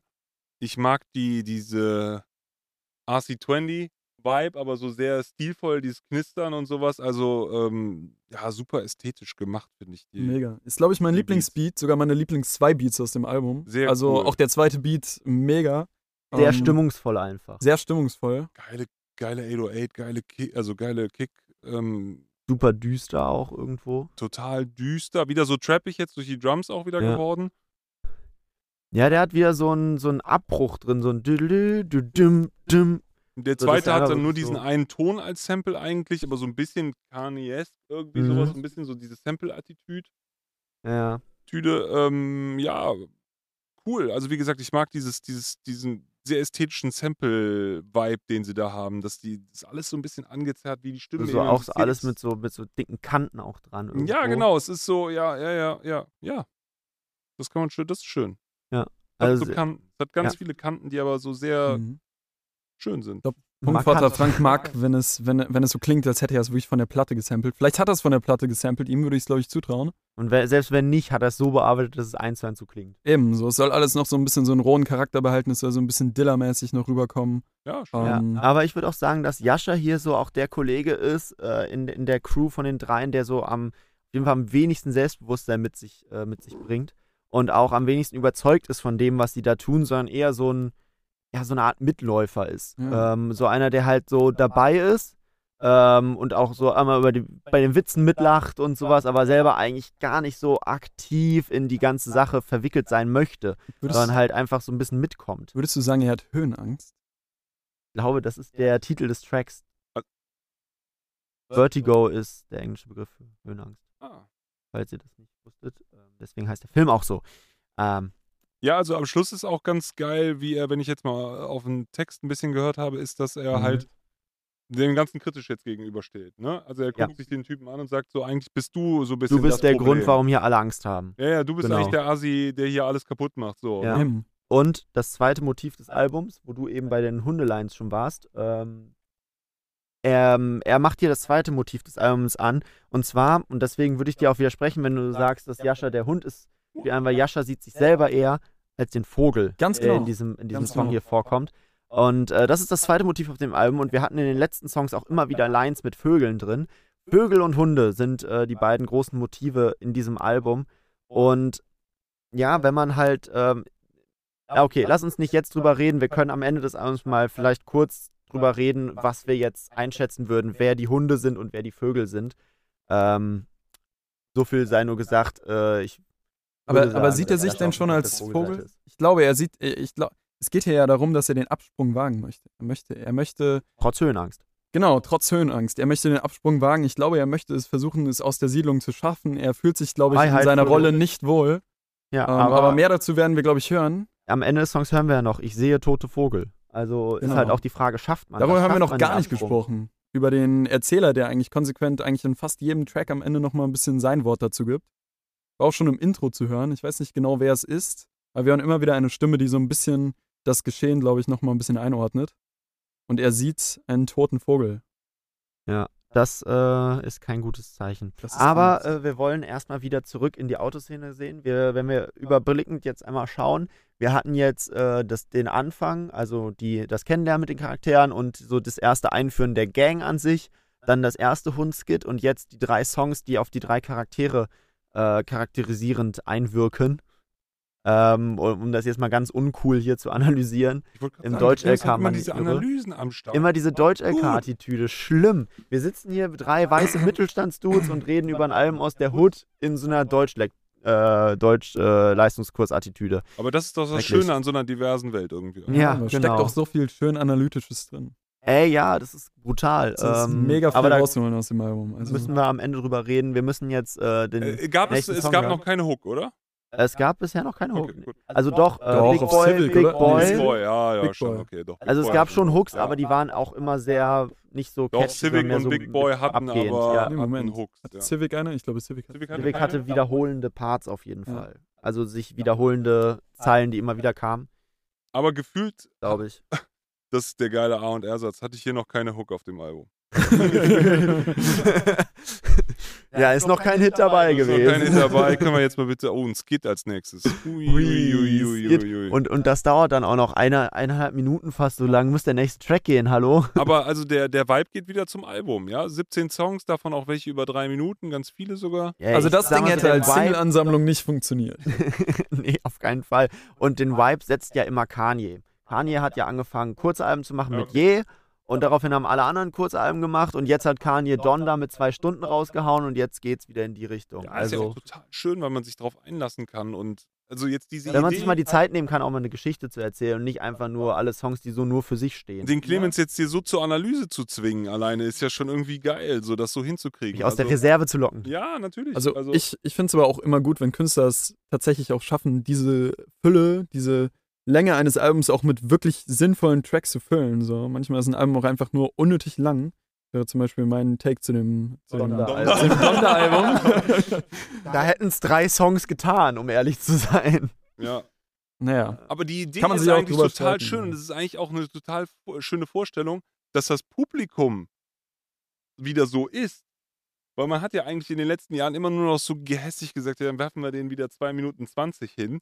So Mhm. mehr fressen die eh nicht. Wenn die zwischen McDonalds und Netflix äh, haben die eh keine Zeit. Und jetzt ist wieder so ein bisschen, oder hier zumindest die Tendenz, dass man sagt, okay, ja, die lassen sich die Leute, die Man kann sich auch mal einen dritten Part gönnen. Ja, wobei ich auch auf ja, dem Album allem 17 Tracks. Ja. Auf Ah. dem Album 17 Tracks, aber bei den, bei den Parts, äh, bei den Tracks, wo man eigentlich manchmal einen dritten Part erwartet hätte, sind dann teilweise auch nur zwei dabei. Also merkt, Ja, aber du hast ja auch ziemlich viele Songs, die noch so einen dritten Part hinter so einem Beatwechsel haben. also es ist auf Ja. jeden Fall sowieso Zwei, nicht alles immer gut in Parts einordnbar. Also, also es ist ja auf jeden Fall, wir haben auch schon bemerkt, es gibt nicht so richtig die klassische Hook in vielen Songs. Ja. Ähm, er ist hier relativ frei mit seiner Zeit, würde ich sagen. Ich höre es ja zum ersten Mal jetzt gerade alles. Und äh, für mich ist das super schwierig. Ihr scheint euch schon so ein bisschen reingehört zu haben und so ein bisschen auch dieses Konzept zu verstehen. Bis jetzt habe ich so ein bisschen das Problem, dass ich kann es noch gar nicht so fassen, dass das jetzt so ein zusammenhängendes Ding ist. Für mich sind das gerade Ja. alles Einzelsongs, die auf mich wirken. Und, ja, vor allem, ähm, weil wir auch immer diese Pausen dazwischen machen. Das macht es halt nochmal schwieriger. Es ist einfacher, wenn man sich hinsetzt und es einmal am Stück hört. Ja, ja, ja. Naja, das wollte ich einfach nur mal gesagt haben. Aber das Ey, hatte ich bei, bei dem, als ich es das erste Mal gehört habe, hatte ich das auch, da hatte ich auch überhaupt nicht gecheckt, dass jetzt auf dem Track äh, Vertigo irgendwie, dass man jetzt Yasha hört oder sowas. Also Nee, das- da das muss man sich ein bisschen reinfuchsen. erst. Ähm, aber ich glaube, das ist auch so ein bisschen das Ding. Bei einem Album, da kann man lange Spaß mit haben. Ja, auf jeden Fall. Da kann man sehr viel drin finden. Da kann man viel. Ähm, wir können jetzt mal gucken, was die äh, zweite Sichtweise auf das äh, Hund-Skit ist. Und zwar ist das jetzt das Mann-Skit. Geil. Das war's wohl mit dem Civic. ja, Ganz ehrlich, ist vielleicht ein bisschen knapp, wenn die Sirene schon so laut ist. ein bisschen knapp. Ich habe hab das Gefühl, wir sind schon wieder bei Good Kid, Mad City. Ich habe schon Ah, wieder das sowas Gefühl, von, ja, ja. wir hängen hier gerade in die Art of Peer Pressure. Also Mhm. Aber der Skit ist auch wieder, ich finde es gerade, vielleicht ist es auch nur meine momentan gehypte Situation, aber äh, finde ich total gut gemacht. Es klingt wirklich wie in einem Film. Also man fühlt sich in einen Film versetzt. Brutal. Aber es ist wirklich auf Hörspielniveau. ja, Das- diese Klangqualität ist total, weil es so, so geil kaputt ist, so angenehm kaputt. Ist total Ja, ja, und dass er auch mitten im Satz einfach mal so am Joint zieht und noch dieses mit dem, Au mit dem Rauch ausatmen anfängt zu sprechen, was man ja auch so immer wieder hört. Es ist, es Ja, ist richtig gut Film. gemacht. gut. Ja, und jetzt haben wir hier, um wieder in die Analyse reinzugehen, weil ich Clemens keinen Spaß verstehe, äh, wir hören jetzt Jaschas Sicht auf äh, die Hundethematik. Ähm, wir haben ja vorher Malik gehört, der gesagt hat, dass das Leben äh, sein Leben ist wie ein Hundeleben und äh, dass alles schon so in Ordnung ist, weil es die äh, Situation ist, wie äh, das Universum es einem vorbestimmt hat und man bleibt in, sein, äh, in seinem Universum quasi. Und äh, jetzt hören wir hier die Gegenrede von Jascha, der dem ganzen Jahr nicht so zustimmt und sagt so, ey, der, der Hund, der ist halt so, der richtet sich nach den Regeln, die ihm von oben aufersetzt werden. So, und ist ja überhaupt nicht frei und hat ja überhaupt keine Verantwortung, weil er immer wieder sagen kann, so, ja, ich bin's ja nicht schuld, ist mein Herrchen schuld. Und das ist ja, wenn du es auf diese Situation von den Jungs überlieferst, über, äh, lieferst, dann ist es ja so, dass Malik sich damit abgefunden hat, dass er halt nun mal von der Gesellschaft eher unterdrückt wird und einfach sagt, so, ja, das ist jetzt okay für mich, so, dann baue ich halt die Scheiße und wenn sie mich dann am Ende erwischen, kann ich immer sagen, ja, die Gesellschaft war schuld. Und dass er halt dann sagt, so, ja, meine Sicht äh, der Dinge ist, ohne das jetzt werten zu wollen, meine Sicht der Dinge ist halt, nein, du, du bist halt schon auch irgendwo für dich selber verantwortlich als, als Mensch, weil du die, die freie äh, Entscheidung geschenkt bekommen hast. Und äh, du kannst halt mehr aus dir machen. Und das ist dann äh, so ein bisschen diese beiden konträren Welten, die hier aufeinander clashen. Und äh, ja, Kimo, der irgendwo so dazwischen steht, aber halt, äh, ja, seine beiden Freunde halt quasi so konträre Ansichten auf ihr zukünftiges Leben in der Hood äh, hier, hier miteinander teilen. Und das halt in so einem tiefgründigen Kiffergespräch verpackt, finde ich schon echt, äh, ist schon eine krasse, krasse Nummer, muss ich sagen. ist mega gemacht. Aber am Ende, am Ende sind sie dann doch eher wieder die Hunde. Am Ende sind sie eher wieder die Hunde, gehen der Verantwortung aus dem Weg und, ähm, und fliehen dann doch wieder. Wenn die Polizei kommt, wenn die Verantwortung kommt, wenn die Hundejäger kommen. Mach sehr Ähm, schnell das Fenster zu, äh, falls die Polizei kommt. Falls die Polizei kommt, wird hier erstmal das Fenster zugemacht. Ganz kalt rein. Der, der Mann wird alt. Ja, ja, ja, krieg ich im Rücken. Krieg ich's im Rücken. Ja, auf jeden Fall. Ähm, Ja, mal also sehen, ich glaube, die sind spät los abgehauen. So. Also wenn die Sirene, die klingt echt super nah. Vielleicht ist das aber auch so, dass sie so irgendwie so im Tal gucken oder irgendwie so ein paar Zäune dazwischen sind, sie noch Zeit haben. Aber es, uh, Wie war es nochmal, als ihr während des Lockdowns hochkamt und dann oh der, ja, dunkle Zeiten hier, aber das war der letzte Lockdown. Äh, ja, ja. Da, da, jetzt müssen wir die Geschichte erzählen. Wir kamen hier raus aus dem Studio. Oh, es war schon spät, auf? es war schon spät. Man hätte um die Uhrzeit niemanden mehr in der Schule erwartet. Ich glaube, die Schule war auch schon seit zwei, drei Wochen, zwei, drei Wochen, glaube ich, einfach komplett geschlossen. Wir waren, Ja, glaube ich, die einzigen Personen, die hier, ähm, die hier rumgewühlt sind. Und weiß nicht, was hatten wir, so halb elf? Nee, halb, halb Ne, es war zwölf? spät, wahrscheinlich so äh, ja, halb zwölf oder sowas, war mitten im tiefsten Lockdown mit Ausgangssperre hier. Wir machen die Tür auf und da draußen rennt ein Junge, äh, Hussein Bolt, sein Vater, Usain Bolt, sein Vater. und rennt da lang und wir denken schon so, wow, hey, vielleicht äh, muss er einen Bus kriegen oder so, weißt du, keine Ahnung. Und äh, kurz hört noch danach, so das Klirren von so einem Tor, wo er wahrscheinlich drüber gesprungen Ja, ist oder sowas. kurz danach rennt noch einer da so lang. Ja, und dann kam, wir lösen es jetzt auf, so spektakulär war es gar nicht, das Ordnungsamt mit ganz vielen Taschenlampen und einer irgendwie drei Mann, vier Mann Stärke irgendwie so da lang gerannt und jagten die Kids und wir blieben so im Ausgang des Studios stehen und äh, sind so eingefroren und haben uns das ganze Mit der Dunkelheit. Ja, ja, wir äh, standen. Ich weiß gar nicht, ob wir irgendwas verbrochen haben. Ich glaube, wir haben gar nichts wir waren verbrochen. Wir, hatten draußen einfach nur ein halt, bisschen. Ne? Wir waren auch zu dritt draußen. halt Ja, aber ich zu- glaube, es war keine Ausgangssperre. Doch, Ich doch, weiß es aber nicht mehr. Es kann sein. Deswegen haben sie ja gejagt. Äh, wir müssen ja, uns aber ja ihr jetzt wart hier ja von der Arbeit nach Hause. wir müssen uns also jetzt Wir waren von der Arbeit zu Hause. Genau. Naja, Naja, good old times. Es ging alles mit rechten Dingen zu. äh, naja, wir hören jetzt Suplex. Jetzt sind wir wieder in Hunden. Voller Hunde. Was hat 2009 damit zu tun? Das werden wir im nächsten Ach, Track Scheiße, hören. Das ist ein bisschen früh für die. Ich, wir Bisschen- waren bei bisschen früh für die Suplex. Überleitung. Suplex machen wir, genau. Suplex. Ach, Ja, aber Suplex, was hat Suplex? Das war nämlich eigentlich auch die Frage. Suplex, was heißt Suplex? Ein Muskel oder nicht? Oder ein Knochen? ich glaube, es ist ein Move. Hier auf Genius steht, es wäre I ein Move know. beim, ähm. Es ist irgendwas Aggressives. beim Kampfsport Fall. irgendwie. Es gab hier so ein paar Kampfsport-References. es gab auch den Chokehold, oder? Ja, das ist eine Chokeslam, genau. Chokeslam. Ja, ich bin da nicht so drin. Äh, Ein Suplex, ein, ein Suplex ist eine offensive Bewegung, die Okay, ja, im Amateur- und Profi-Wrestling verwendet wird.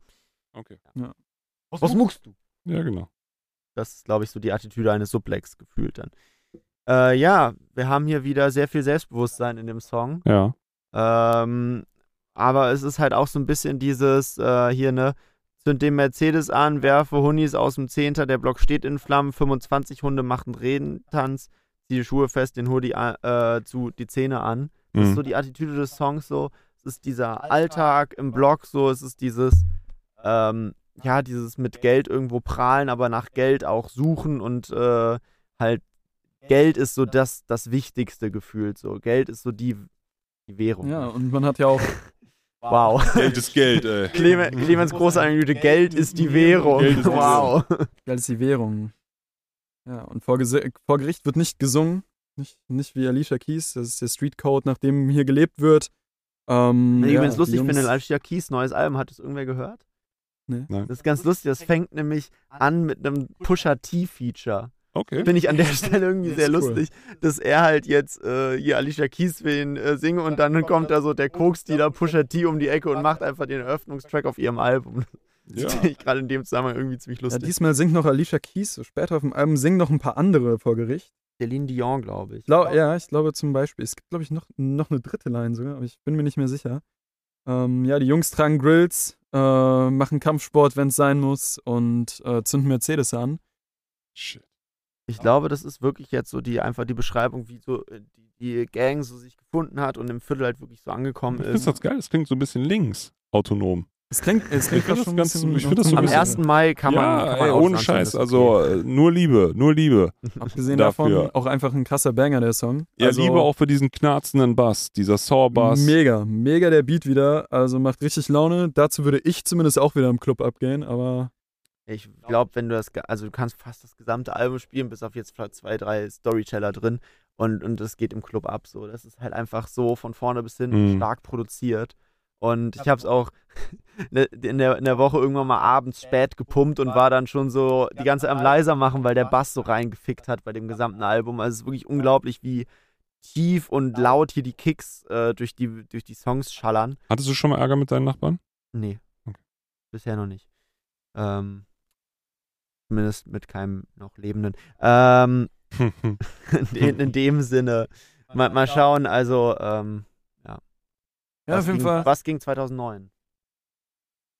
2009. Weiß ich nicht. Weiß nicht, bei mir nicht viel. Bei dir nicht Ja. viel? Oh, 2009, lass mich überlegen. War ich zwölf. Da lief echt nicht 2009. relevant. Weiß ich auch nicht mehr Kannst so gar genau. nicht mehr erinnern. Ja, es ist ein bisschen lame jetzt gewesen, hier diesen Part. Das ging 2009. Aber wir können ja mal gucken, was bei den drei Jungs 2009 lief. Wir hören rein. Also eine Sache muss ich immer wieder auch sagen, dieses Album und Funkvater Frank wirklich in höchsten Tönen zu loben. Die Produktionen sind abwechslungsreich, aber irgendwie alle so mit diesem, äh, mit diesem gewissen Etwas versehen, dass du die auch irgendwo wiederfindest. Hier haben wir halt nochmal wieder einen ganz, ganz anderen Beat, so mit sehr sample-basiert und auch natürlich soundtechnisch sehr gut passend zum äh, Thema des Songs 2009. Ähm, das hört man halt auch raus. Ähm, aber was ich halt geil finde, ist, es hat auch teilweise schon fast so Tour-eske Anleihen immer wieder, dass er halt dann so, das hatte, also das, ihr guckt komisch, ich weiß, aber ich meine damit gar nicht soundmäßig, sondern äh, so, so, so detailversiert. Weil das hatte ich zuletzt auf dem Tour-Album, als er zum Beispiel in dem Vorstadt-Song äh, immer in den Parts, also er, dieser Song behandelt quasi drei Dekaden aus seinem Leben und in allen drei Parts wandelt der Sound sich so ein bisschen auf die Zeit hin, in der er sich gerade befindet. Mhm. Der erste Sound hat er extra irgendwo in einer billigen Kabine mit einem Billow-Mic eingerappt, damit das halt mehr so klingt wie seine Anfangszeiten. Im zweiten Part hat er die ganze Zeit so hohe Dipset-Voice-Samples drin, dass man so weiß, das sind die 10er-Jahre. Und der dritte Part hat halt einfach einen kurzen Part, wo Bowser für ihn rappt. So, das sind halt einfach diese, dass man so ein bisschen in der Musik diese Zeit mit einfriert und einfach das quasi mit die Geschichte erzählen lässt. Das ist etwas, was dieses Album halt auch sehr oft tut und das meine ich damit, dass es mir so Tour-Vibes gibt, dass man einfach so einen argen Fokus auf solche Kleinigkeiten und Details legt und das macht das Ganze für mich irgendwie sehr, sehr besonders. Ja. Aber auch was, äh, was Kimo hier delivert, also eine meiner Lieblingslines auf dem Album, die einen knacken Fenster, die anderen Jungs spielen Jenga und pushen Bricks in 16 Bundesländer. Pushen Bricks. Mindblown. Wie bei Jenga. Wenn du den. Ja, okay, ja, ja. Und ihr habt jetzt die, wir haben mit den Fingern so nach vorne gezeigt, wie man einen Jenga-Stein durch so einen Jenga-Turm durchdrückt. Dann habe auch ich es verstanden. den- Ja, dann, dann, dann, Dann hat uns, glaube ich, jeder verstanden. Nee, ihr- die Leute sehen ja nicht, was wir hier machen. Ja, nee, also wir haben ja kein Videofeed ja, ja, mehr, es nee, tut mir also leid. Beschreib ihn das ruhig. Aber voll die Nostalgie hier in dem Track. Ähm, die guten alten Zeiten, als man noch am Trappen war in der Hood, ähm, wird hier beschrieben. Es klingt nach Sommer. Es klingt auf jeden Was Fall nach heißt Sommer. Cash im Sommer? Äh, Du, du erinnerst mich an Cash in der Sommerzeit. Ja. Ich, vermutlich werden sie im Geld- Sommer mehr Action machen als im, im Winter, wenn es halt draußen kalt ist. Du erinnerst mich an Cash in der Sommerzeit. Also ich meine, ich habe da auch, das auch das fühle ich hier so diese, diese Unbeschwertheit, wenn es draußen warm war. Und man war halt einfach unterwegs, hat verschiedene Sachen erlebt. In der, der Sommer ist die Zeit, in der gegeben wird. So. In der bist du mit Freunden draußen, äh, grillst am Rhein und so. Das ist so die Sommerzeit und die Winterzeit ist so mehr für sich, mehr so wie dieses. Mhm. Ja, ja, sie jagen Kommas, wenn die Sonne scheint. Genau. Das ist einfach deren. Also, es ist so ein bisschen so. ich denke mal, im Sommer kann man mehr verchecken auch einfach. Weil einfach mehr Leute so draußen chillen und dann auch mal. Ein, Ja, klar, so die Stimmung ist einfach besser, ne? Und im Winter musst du dann mehr so die Antidepressiva pushen. Ja. Wie bei Jenga. Ähm, nee, also ist schon geil. Die beste Line des Albums war bei mir, glaube ich, vor zwei Songs. Die habe ich aber jetzt vergessen zu nennen. Muss ich mal gucken, vielleicht, vielleicht hole ich sie zum Intro nochmal her. Aber Ja, gleich- nicht. Das Äh, machen wir am Ende. Die beste Line, die beste Line gibt's diesmal am Ende. Boah. Bitte sag das jetzt nicht so. Am Ende vergesse ich das Ja. und wir machen das gar nicht. Ja. Seid gewarnt. Achtung. Cosplay, der Podcast der uneingelösten Versprechen. Ja. Ähm, will noch wer was sagen zu dem Song oder sollen wir, sollen wir weitergehen? Next. Ja, meinetwegen können wir auf jeden Fall weitergehen. Okay, ähm, wer traut sich? Petrichor, wird er, glaube ich, Petrichor. ausgesprochen. Ein Begriff aus der Biologie. Das- Das ist auf jeden der Fall das Geruch. erste Feature. Es ist der Geruch von Regen. Ich wusste es vorher auch nicht. Es steht Doch, so auf Genius. So, Äh, der klingt Geruch von Regen äh, wird durch. Wikipedia wetten, wissen wahrscheinlich. Genau, es kann, kann auch sein, dass es komplett daneben liegt. Ich äh, verlasse mich hier rein aufs Internet. Wir hören rein. Ja, und direkt wird uns wieder der positive Vibe weggezogen. Ist das OG Kimo, der singt? nee, nee, nee, Nee. das ist Sumper. Super, genau. Ah, okay. Ja, und der Geiler Sommer Vibe. ist der Sommer ist vorbei. Wir sind im September angekommen. Es fängt an zu regnen. Es riecht September wie bei Earth, Wind and Fire. Nicht ganz. Ich glaube, es ist ein bisschen melancholischer hier. Es klingt auf jeden Fall sehr viel melancholischer. Also nicht der Ähm, es Spätsommer, September, sondern eher der Herbst, Anfang September. Wo sind wir jetzt im Film? Wir sind im Film, wir? sind äh, kurz vorm dritten Akt. Naja, ich glaube, glaube, es wir hängt so ein bisschen Anfang in der zweiten, Vergangenheit. würde ich Wo sagen. sind unsere Jungs? Was, was hat das damit? Äh, klärt mich auf. na, die Jungs machen gerade nicht viel. Ich glaube, das ist, äh, also das ist die 2000, Perspektive des Erzählers, die wir jetzt haben, würde ich sagen. ja. Ich würde sagen, Ähm, 2009 hat so ein bisschen die Zeit reflektiert, als äh, die Jungs noch zusammen alle drei Para gemacht haben in der Sommerzeit, Als alles lief. als alles lief. Und jetzt ähm, beginnt es an, zu- äh, fängt es an Die zu ersten regnen. Wolken. Die ersten Wolken ziehen auf. Es gibt die ersten Probleme, ja? Die, es gibt Ja. die ersten Probleme und ähm, ich glaube, man kann ziemlich sicher sagen, dass das hier die Perspektive wieder von Kimo selbst ist. Mhm. Nee, ich würde sagen, das ist der, die Außensicht, die Außenperspektive. Nee, ich würde sagen, es ist Kimo, der sich fragt, warum Nee, sein Kimo Kollege im- Kalim nicht ins Haus kommt. Warum er Ich nicht mit ihm Vorsicht. den Weg aus der, aus der Hut wagt. Warum, Kar äh, ähm, warum sein du Malik jetzt sich. wieder- Warum Du Malik. meinst jetzt wieder Jascha. Nein, Jascha ist dort der, der raus will. nein, warum Malik nicht mit ins Haus kommt. Das Haus signalisiert quasi den, das sichere Leben außerhalb des, der Siedlung. Ja, aber ich würde nicht sagen, dass es Kimo ist. Ich würde sagen, das ist die Außenperspektive auf die Crew.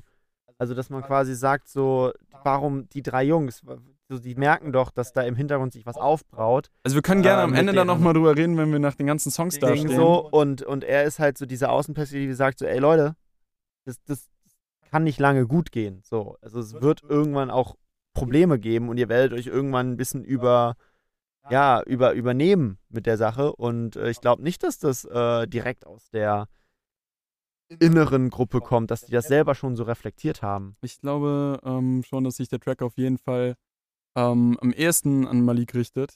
Der. Du könntest natürlich auch damit recht haben, aber ich glaube, am Ende wird einem relativ gut klar, dass da, dass, äh, dass manche gecheckt haben, wann der Regen kam und manche nicht. Aber da können wir später gerne noch drüber reden, Naja, wenn wir das Album durch haben. haben. Manche es früh genug gecheckt? Glaube nicht. Das ist die große Frage des Albums. Wir werden es in drei Tracks, werden wir es nochmal besser besprechen können. Ähm, jetzt muss ich aber nochmal einen anderen Teil ins Boot holen. Tut mir leid, wir haben wieder mit inhaltlichen äh, Sachen hier deine Redezeit verschwendet. Nein, nicht. Ich, hab, ich fand's äh, cool, dass es heißt. Chor. Petrikor, ja. Petrikor spricht er es aus. Der Geruch Ne? des Regens. Ähm, ja, super, so, so gefühlvoll intim gemacht. Der Gesang ist irgendwie so unbearbeitet. Der klingt so, so rough wie so, Ja. so ein Tape-Deck gesungen. Was ist ein Tape-Deck? Das war früher. Ähm, nee, es klingt so, ne? Als, Al- als du noch jung warst Ja. und wir noch nicht geboren. ja, genau, da gab's, da gab's noch Tape-Decks. Das klingt wie, als hätte er es in sein iPhone 5 gesungen. Und ähm, ja, ist total schön. Auch hier wieder keine Hook irgendwie. Es sind, es sind wirklich immer Geschichten. Es ist wirklich ein Roman, den wir uns hier geben oder ein Film. Ne? Also es ist so. Ja, und auch, wie gesagt, also ich suche jetzt hier inhaltlich noch die Zusammenhänge. Produktion finde ich weiter total cool, total stilvoll. Hier war jetzt sehr viel Bass, sehr so eine Ballade. So ein super, super tiefer Synthi, der unter allem drunter liegt. Eigentlich so eine Ballade wabert. gefühlt, oder? Ein waberndes Früher hätte man gesagt, das ist, Fall, eine, ja. das ist eine Ballade. Und der Sünd ist ein bisschen zu laut, ein bisschen zu tief, aber das finde ich gerade irgendwie geil. Mhm. Also, äh, also ich hatte jetzt hier nur so das Gefühl, der ist auf jeden Fall lauter als alles andere da drin, aber das ist halt irgendwie, es klingt halt so ein bisschen Ja, wo ich jetzt auch Kaputt. wieder meine, meine, neben der Good Kid, Mad City Vibes, die ich die ganze Zeit kriege bei diesem Album, äh, habe ich halt auch wirklich Tour-Vibes, weil das ist halt auch wieder so eine Sache wie halt so ein Tiefblau auf dem letzten Album. Das ist so ein Track, der kommt mehr über seine Atmosphäre einfach. Ähm, und der ist halt wirklich da, um halt in dem Album ein, äh, eine Sache zu erzählen. So weißt du, wenn du das jetzt als Einzeltrack, als Single rausgehauen hättest, so hätte ja niemand was mit anfangen können mm, wirklich ein Song, der wirklich nur an dieser Stelle in diesem Album so funktioniert, wie er funktionieren soll und daraus seine Daseinsberechtigung zieht. Und wie du auch irgendwann schon sagtest, so ich finde schön, dass man sich dafür halt jetzt die Zeit nimmt in Mhm, diesem mhm. Album auch, äh, um, um sowas halt zu produzieren, was jetzt nicht die nächste ähm, Playlist, äh, Playlist-Charting-Kampagne ist, sondern wirklich etwas, was einfach in der Story Sinn ergibt und dafür gebaut wurde. Und dafür muss ich dieses Album, ja, schließe ich es schon in mein Herz, weil äh, das halt wirklich was ist, was heutzutage leider immer seltener vorkommt und ich finde das eine sehr schöne Sache an der Stelle. Aber ja, wo wir jetzt zuletzt äh, den Geruch schon wahrgenommen Hätte es haben. nicht andersrum sein müssen? Nee, nee, du riechst erst den Regen. Das stimmt, dieses, dieses Das ist dieses, du weißt, es wird Ja, gleich ja, regnen. ja. ist Wobei- draußen. Wobei, ehrlich du- gesagt, hier steht, als Petrichor wird der Geruch von Regen auf trockener Erde bezeichnet. Also es müsste schon das ist der angefangen haben zu Anfang. regnen. Das ist der Anfang. Es nieselt so und dann dieser warme, dieses. es Ja, zieht also- schon so ein bisschen mit dem Wind herauf. In der, also. in der Logik des äh, Songs ist es andersrum, Gott, weil er sagt in dem Song, die Luft ist voller Petrichor und bereitet mich auf Regen vor. ja, ja, verstehe. Absolut. Also in dem Sinne ist das der vielleicht Vorbote des vielleicht Regens. zieht einfach der Geruch mit dem Wind. Schon so eine wie der ansteigende Regen- Luftfeuchtigkeit oder sowas. Ich bin da zu. Wir sind leider alle keine Meteorologen, dass, dass wir das irgendwie beeinflussen Ich können. glaube, das war oder- nicht der Main-Fokus dieses Albums. In diesem Album ist auf jeden ich glaube, Kimo hat auch nicht Meteorologie Aber studiert, ich um glaube, das der weiß äh, das. Der, nee, der, also ich schwöre, der weiß das. Der hat sich damit beschäftigt. Ich muss jetzt wieder so ungebildet sein. Ich kannte das Wort ja nicht mal. Also wir Ich auch müssen nicht. sagen, in diesem Zusammenhang, wir haben jetzt den Petrichor gerochen und wissen, jetzt kommt der Regen. Ja. Und dann kommt er jetzt auch. Jetzt wird's rein. hart. Regen. Groovy. Irgendwie groovy, das Sample. Ein unfassbar geiler Beat. Also ich würde fast sagen, dass das äh, auf jeden Fall einer meiner Favorites vom Album ist. Also so eine dezente Clap-Snare. Irgendwie, was sind das so Strings? Kannst Ja, nicht ich würde auch sagen, Chöre, so ein Strings. bisschen distorted auf jeden Fall, aber es ist, glaube ich, irgendwas zusammengeschoppt ist einfach irgendwie. Es ist so. Ja, aber ja, ja, ja. Es Das klingt wie echte Fall. Musik irgendwie zusammen, zusammengemischt. Die Kick hat so einen Ähm, weichen Ton, die 808. Das ist so, es ist das ist so mega der bouncy Beat. dadurch. Das ja, macht Spaß. Da ist auch eine Hook drauf. Mhm. Äh, Verstehe auch, dass das hier über eine Million Klicks gut hat, so, weil ja, das ist, auch eine frühe Single gewesen und wie gesagt bei Colors gelaufen. kann man sich, kann man sich einfach jetzt unabhängig vom Album, würde ich jetzt zum Beispiel gerade für mich ganz persönlich sagen, wäre jetzt so ein Song, den ich mir im Auto so laufen lassen kann, weil der einfach auch für sich total cool steht, weil der macht irgendwie, ja, äh, also der macht, der macht Spaß, der macht Sinn, das Sample ist cool, der ist so bouncy, er rappt da cool drauf, er rappt auch mal eine Hook, was mir natürlich Mhm. hilft, irgendwie, was er eigentlich ist. Ich finde total ausgefuchst sein. Mega Hook, muss ich sagen. Die Hook ist total in meinem Kopf gewesen in den letzten Tagen. Also, das Ähm, ist auf jeden Fall das Erste, was sich im Album bei mir gehalten hat. krasser Fill-In am Schluss, wo er in den letzten Hook reingeht. Ich weiß nicht, ob ihr darauf geachtet habt, aber wie dann da äh, erstmal nur Rap kommt und dann äh, geht Ja, er wieder ja. auf die Snare rein. Du meinst, dass der Beat droppt Ja, kurz ja, und so dann zwei einfach so eine Kicks. Pause ist, das ja. ist irgendwie ganz, Dann ganz Der besonders. Venice, irgendwie. äh, der, der hat ja auch dann, denn wenn es regnet, dann, dann, dann regnet es Genau, richtig. Ja, ja. So, das ist übertrieben und an der Stelle ist es, glaube ich, jetzt auch mal angebracht, äh, auf Kimo einzugehen, weil OG Kimo, also jetzt OG Kimo, der Rapper selber, übertrieben krass, wie der die Songs wegflowt. Also muss ich sagen, wir haben ja jetzt hier schon echt die unterschiedlichsten Dinge gehabt. So, wir hatten Songs, die wirklich brutal nach vorn gegangen sind, so mit einer Aggressivität weg. Wir Songs, die eher so balladenmäßig gesungen waren. Wir hatten so Laidback äh, 90s Vibes, die halt irgendwie so ein bisschen mehr dieses Good Life äh, porträtiert haben. Und jetzt hier haben wir halt auch wieder sowas etwas düstereres. Und all das füllt er mit einer Attitüde und mit einem äh, Flow, der seinesgleichen sucht. Also ich muss sagen, das ist wirklich, also ich fand das auf Geist schon echt krass, was der Flow technisch abgerissen hat. Aber auf dem Album muss ich sagen, so auch mit den verschiedenen Charakteren, wie die alle so ihren eigenen Vibe kriegen und äh, wie er das mit seiner Stimme kreiert, finde ich wirklich Hut ab vor dieser, vor dieser Rap-Leistung. Ja.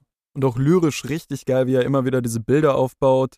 Ähm, Du hast schon länger keine Hundebilder mehr. ich habe die Hundebilder ein bisschen außer Acht gelassen. Ich bin hier nicht so ganz mehr bei meinen Notizen, die ich mir tatsächlich gemacht hatte. Aber ähm, ja, er macht hier einfach, er öffnet hier schöne, schöne Bilder. Die Nina, also die Neuner, da redet er von seiner, von Von seiner Waffe. Ähm, die ist schwanger mit Achtlingen. Acht Kugeln sind im Lauf. Mhm. Ähm, er küsst, äh, er küsst die Kegelform, er raucht einen Joint. Also es ist, er spricht immer gerne in Bildern, er lässt es, lässt einem da so ein bisschen auch so eine analytische Freiheit und das mit, kombiniert mit einem mega Flow und eigentlich auch trotzdem Ich- hält er sich immer in der Story irgendwie fest. Ich muss nochmal kurz auf diese Lines zurückkommen, die du gerade angesprochen hast. So, das ist nämlich eine der krassesten Lines so des Albums, finde ich.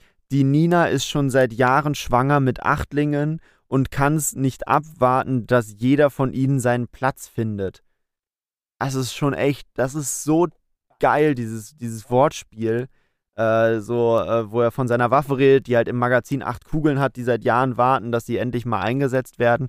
Was aber auch so ein bisschen diese, ja, die Klimax aufbaut, auf die wir langsam zurennen. Ähm, es wird langsam wirklich düsterer, wo wir am Anfang noch äh, Autos mit einem Draht aufgemacht haben, haben wir inzwischen halt Knarren äh, die äh, geladen dabei sind und auf ihren Platz in der Welt äh, suchen. Äh, also so, ne, das ist, das wird langsam, wird's, wird's kritisch.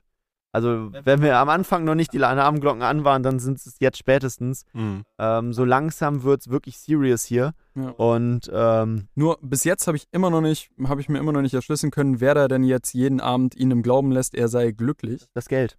Ähm, er, ähm, ich glaube, das ist eine Personalisierung des Geldes. Hier, er sitzt in der Küche nachts und zählt seinen Lichtblick. Sein Sie Lichtblick, den er zählt, das sind die Scheine. Mhm. Und äh, sie, also die Währung quasi in dem Sinne, es ist so ein bisschen wie bei ähm, einem Track von Chata, wo er äh, das Para mit Sarah in, in Verbindung gebracht hatte irgendwie. Und dann war, hat er halt quasi das Geld als Frau personalisiert und gesagt, Sarah macht das und das. Und am Ende kam dann aber der Reveal, dass Sarah quasi Para ist.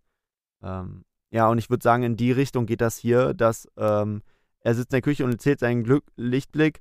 Äh, die, die Kohle lässt ihn äh, abends im Glauben, er sei glücklich äh, und er lässt sie denken, dass er es nicht wüsste. Also er, er betrügt sich quasi so ein bisschen selber und sagt so, ey, ich habe das Geld doch, ist doch alles geil so und er weiß aber eigentlich selber, um das, da ziehen Wolken auf. Kennen die meisten aus ihrem Job, ja. Ja, denn wenn es, denn wenn es regnet, regnet es richtig. Ja. Und äh, ja, was passiert, wenn es richtig regnet? Dann ist es auch meistens spät. Jetzt frage ich mich echt, wie du diese Überleitung hinkriegen willst. Ich weiß echt nicht, was der, was der Regen genau damit zu tun hat, aber. Nein, nein, der Regen steht ja hier für das, für das Negative, was auf die Gruppe trifft. Und wer kommt, wenn es negativ wird? Es kommen, Okay, kommen Die Überleitung irgendwie wird so, keinen Sinn ergeben, wenn Ja, man den nee. Song noch nicht gehört so hat. Leid. Schwarz-Weiß-Dokumentation. Ich glaube, Es ist ich glaube egal, er es legt kommt sich jetzt eher Fall schlafen und jetzt kommt der Sandmann. Es kommt der Sandmann. Wir haben 7 Uhr abends, meine Damen und Herren, oder 0 Uhr 16 wie in unserem Fall und jetzt kommt der Sandmann. So, wir hören rein. Jacke Sample, ne? Jacke Sample, ey. Also, Äh, was ein Brett, Alter. Was ein, was ein Brett. Sandmann kommt. Sehr der Sandmann kommt. Ja, also das Sample ist krass, dieser Streicher, wie der dann gechoppt wird im Mittelteil, ist noch verrückter, finde ich dann kurz. Dann wird so fast durig irgendwie kurz. Ähm, hier hätte ich mir einen Beat-Switch irgendwie mal ich persönlich jetzt gewünscht, weil es irgendwie echt. Also der zerrt an den Nerven hier. Hier wird es auf jeden Fall hart so, ne? Also auch der Beat ist für mich so, oder der Beat ist für mich so, dass man schon so merkt, so, okay, irgendwas stresst. Irgendwas ist gerade so, irgendwas, irgendwas brennt ihm doch auf der Seele so. Das, Das ist passt aber ja auch zur Szene im Album. gehe ich von aus, dass das gewollt ist, das Gefühl, Ja. so, dass es irgendwie so ein bisschen ist. Ich finde die 808 sehr, sehr krass. Die ist einfach sehr, sehr fett. Ja, das meinte ich ja damit. So, der fett. beherrscht die Kick einfach. Der weiß genau, wie man die fett machen muss, dass die so eine Anlage kaputt machen. So. Ja, klingt Mega. richtig gut. Richtig schön weich aber auch, so. Ganz, ganz weich, ganz fett. Ähm, ja, auch, aber der, nach drei Minuten ist der Streicher schon echt so ein bisschen Zahnarzt. Ja, und die Hook, die halt immer noch mit reinfickt, so, also Sandmann kommt. So, das, das gibt einem schon so diese Psycho-Vibes, so, wo du denkst, so, fuck, ich, ich will mich jetzt verstecken, wo, wo muss ich hin? Ja, ja, ja. Äh, und, und das ist ja auch das, was dieser Song bezwecken will. Das ist so deren Antwort auf den Regen, deren Antwort auf Probleme ist halt mehr Gewalt. So, wir müssen jetzt einfach, oder das ist halt vor allen Dingen Maliks Sicht in dieser, dieser Szene wieder, mehr Gewalt. So, wir müssen jetzt aufrüsten quasi. Ähm, und es ist eskaliert. Äh, es geht in die Eskalation so, rein. so NATO-mäßig, ja. Genau, wir wir sind in dem Teufelskreis tief, tief drin inzwischen. Es steigert sich hoch, es schaukelt sich hoch. Und ähm, ja, und dann, dann kommt halt jetzt der Sandmann und knockt die Leute aus, so. Dann gehen sie schlafen. Und äh, langsam wird es richtig, richtig Die intensiv. sind jetzt richtig aber- kriminell, die Jungs, ja. Mit dem, mit dem Sandmann kommt hier auf jeden Fall ein richtiges, wahres Laiengewitter auf jeden Fall. Oh, ich brauche Dysphonie-Training. Er redet nie. Das ist auf jeden Fall schon mal richtig krass. Und dann hier eine meiner Lieblingslines auf dem ganzen Album, wenn nicht die beste. Wo sein Körper. Ach so, nee. Ähm. Ah, nee, doch. Das ist eigentlich schon die ganze Line. äh, wo sein Körper war, ist jetzt ein Keith Haring. Das ballert auf jeden Fall richtig. Jetzt klär mir das bitte mal. Keith Haring, der hat ja immer so große Outlines um seine Figuren gezogen. Das ist ein, Was? meine Unwissenheit hier Kennst du. Keith Haring Keith? Haring, der Nee. Künstler? Den, du kennst den Künstler Keith Haring nicht. Entschuldigung, ja. Da such mal schnell ein Keith Haring-Bild raus. Du kennst ihn auf Künstler, jeden ja? Fall. Okay, ja, ja. ja. Keith Haring ist äh, witziger, also Ja, okay, klar. Ja, Und er malt, die er malt diese Figuren mit den. Outlines und ähm, ja, am, Tatort stirbt, bleibt nicht mehr viel außer der Outline. Ah, verstehe. Er macht ihn zu einem Keith Haring. Ähm, Cool. Ja, um ein bisschen Diversität reinzubringen. Keith Haring ist ein homosexueller Künstler gewesen. Ist auch an AIDS gestorben, soweit ich weiß. In Ordnung. In Ordnung. ja, es Danke, ist ich, ich wollte es nur kurz äh, nee, finden kurz wir, noch mit finden wir eingebunden hier haben in als- unserem Podcast völlig in Ordnung. linker, linksgrün versiffter Diversity-Podcast, der wir sind. Äh, Ich weiß nicht, wie es euch geht, aber ich kriege auf Genius aktuell auch, wenn ich das Album durchgehe, die ganze Zeit Hundewerbung. Also gerade kann ich einen Hundekrankenschutz für 30 Euro abschließen. Oh, das ist ganz günstig. Ist das ein guter Deal? ja, Wisst ihr da mehr? monatlich? Ja, bei mir gibt es gerade das irgendwelche eine steht, Jahresbeitrag? nicht, steht nicht mehr. Lassen Sie sich jährlich bis zu 5000 Euro Ihrer Tierarztkosten zurückerstatten. Nicht schlecht. Ich- 15.000 Euro erstattet. Ich kriege hier gerade 50% auf irgendwelche Holzfällerhemden. Und Kennst du einen Tierarzt, der mir das in Rechnung stellen kann? Wir könnten da was machen, das machen wir nach der Sendung. Alles klar. Ähm, da kümmern wir uns später drum. Jetzt geht es erstmal um andere Tiere und zwar um Vögel. Und jetzt wird es intensiv. Sechs Minuten 30 warten jetzt auf Wow. uns. Wir lehnen uns zurück und hören uns das an und ich bin sehr gespannt, worum es danach hier in dieser Gesprächsrunde geht. Wir hören rein. Back in the 60s. Wow, also wirklich wow. Was für ein Storytelling wieder hier. Was für eine super lange Geschichte. Sechs Minuten. Ohne find halt- Drums. Ja, und Ein bisschen, ein paar krass. Mal kommen sie ein bisschen rein. Ein bisschen aber so Ja. wirklich dezent. ganz ne? dezent. Ganz Ich- dezent. Es ist rhythmisch mit einer Kick oder sowas am Schluss oder mit so einem Basston auf jeden Fall. Aber es ist ja krasses Storytelling über gut fünf Minuten. Ja, es ist genau die Art von Track, die ich so am meisten vergöttere, in An- Anführungszeichen so. Weil es ist wirklich krass. Es sind so, so Tracks, die einfach hart im Kopf bleiben. So, ich finde ein krasses Beispiel aus der, der Ami-Rap-Geschichte ist da zum Beispiel Stan von Eminem, wo er halt auch eine Geschichte über, ich glaube, fünf, sechs Minuten weg erzäh- erzählt, die halt einfach sich durchweg aufbaut. Oder ich glaube, du hattest hier mal äh, Prom, Prom King, King, ja. von Saba. Äh, auch heftiger Track, der einfach eine lange Geschichte erzählt. Und das ohne Hook oder irgendwelche Spaßelemente, die drin sind, aber trotzdem es schafft, durchgehend den Hörer bei der Stange zu halten und die Spannung zu erheben. Und wenn ich diesen Song höre, dann muss ich alles beiseite legen, was ich, was ich gerade tue. Also ob ich jetzt am Spülen bin oder gerade am Arbeiten bin oder irgendwie am Sofa mit der, mit der Switch zocke oder sowas. Es muss einfach alles pausiert werden und dieser Song hat volle Aufmerksamkeit. Also nur das letzte war realistisch. Ich sitze immer nur da und zocke. Ähm, mehr mache ich nicht. Deswegen kam der Podcast auch nicht so lange. Ich Ja. glaube, ich wollte es nur auf da als Arbeit schieben, aber Genau. eigentlich ist es, äh, ja. Äh, nee, das ist wirklich so dieses, äh, das zieht einen richtig tief rein und ja, auch im, im besten Sinne des Wortes zieht es einen auch tief runter. Ja, ist auf jeden Fall. Ja, es sind Probleme da jetzt, ne?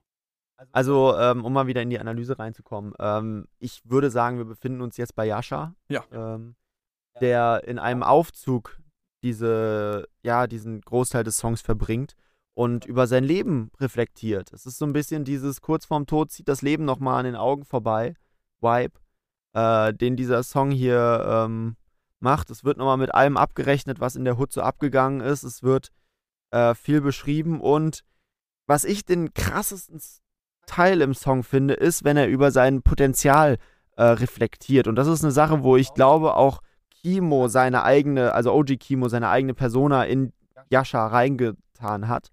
Äh, denn er hat es halt auch selber in Interviews mal gesagt und auch selber auf Geist zum Beispiel schon beschrieben. Er hat früher gemalt und war da wohl auch relativ begabt drin und hat auch immer wieder gesagt, so das Schlimmste ist, dass die Leute, die da auf der Straße sind und da so ne, das Zeug checken und so, das sind meistens keine Vollidioten. Das sind eigentlich, eigentlich kluge Leute, die Mhm. eventuell Potenzial hätten, was Gutes zu erreichen, aber einfach falsche Abbiegungen genommen haben oder halt einfach auf die falsche Spur geraten sind und jetzt ihr Potenzial dort draußen verschwenden. Und das ist das, wenn er hier sagt, das Schlimmste ist, wahrscheinlich hatte ich eine Wahl. Ich war ein kluges Kind, mein Baba hat geprahlt und Mama sagt, ich wäre begabt, denn ich habe gemalt. Jahre später hänge ich draußen und verschwende mein Potenzial und tu Dinge, die eigentlich gegen jede Moral gehen, die mir Mama seit Babyalter mitgab. Und äh, hätte sie damals alleine nur 10% erfahren, hätte ich, die, äh, äh, hätte ich mit der Scham nicht leben können, deshalb nehme ich es mit in Gra ins Grab. Mhm. Und das ist so der Moment, wo bei mir halt die Gänsehaut so reinkickt und du denkst so, wow, krass, das ist dieses tiefe, komplett in, mit sich ins Gericht gehende Kritisieren von, ja, Lebensentscheidungen quasi, wo man sagt so, ey, du hattest eine Chance so. Mhm. Es war nicht so, dass du, du kannst dir selbst nicht vormachen, dass du chancenlos da reingegangen bist. Nein, du hättest die gehabt, Ja. wenn du sie beim Schopf gepackt hättest. Und da sieht man jetzt wieder diesen krassen Kontrast zum anderen Charakter des Albums, also zu Malik.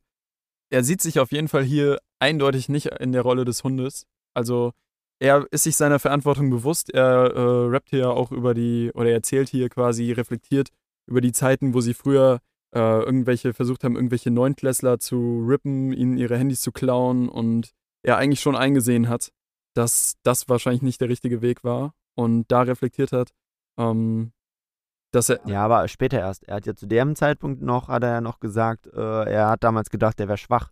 Eben genau, aber darauf, darauf kommt er ja, darauf kommt er ja zurück. Er ist, er ist eben nicht der Hund, dem durch den Menschen alle Verantwortung entzogen wird, der sich in dieser Rolle so vertieft sieht, dass er quasi sich darin bestätigt fühlt, dass diese Tat quasi einfach seiner Rolle zugehörig ist, sondern er reflektiert darüber. Er, er ist halt eben nicht als Hund geboren, der, der sich jeder Verantwortung ähm, entzogen sieht, sondern Er kann Kann- entscheiden. er kann entscheiden. Er, er sieht diese Entscheidung bei sich und er sieht, wie er sich äh, zu häufig falsch entschieden hat und wie er zu häufig den falschen Pfad ein, eingeworfen hat. Und äh, das Letzte, was ihm bleibt, du glaubt, er ist zu fliegen. Und äh, hier haben wir halt auch wieder diese, ja, diese, dieses Zwiespalt, die dieses Album beschreibt. Dieses ähm, nicht ganz wählen können zwischen Leben als Hund, Leben als Vogel, können wir am Ende nochmal drauf eingehen. Aber es ist halt auch dieses, was halt schwierig ist. Zum einen sind es natürlich Umstände, in denen man gelebt wird. Und dass wir in Deutschland keine wirkliche Chancengleichheit haben, da brauchen wir, glaube ich, gar nicht zu reden drüber. Da sind wir, glaube ich, der Mhm. gleichen Ja, Meinung alle. Haben wir auch nicht. Ähm, aber du hast halt immer dieses Zwietracht zwischen, ergibst du dich jetzt dem, äh, dem Druck von außen und dem, ja, ich kann es ja eh nicht schaffen und wirst halt lethargisch, oder gehst du dagegen an und sagst, nee, ich will das packen und dann packe ich es auch, Mhm. äh, auch wenn alles gegen einen läuft. Und das ist halt ein schwieriges Spannungsfeld, weil auf der einen Seite, so, es haben ja beide irgendwo recht.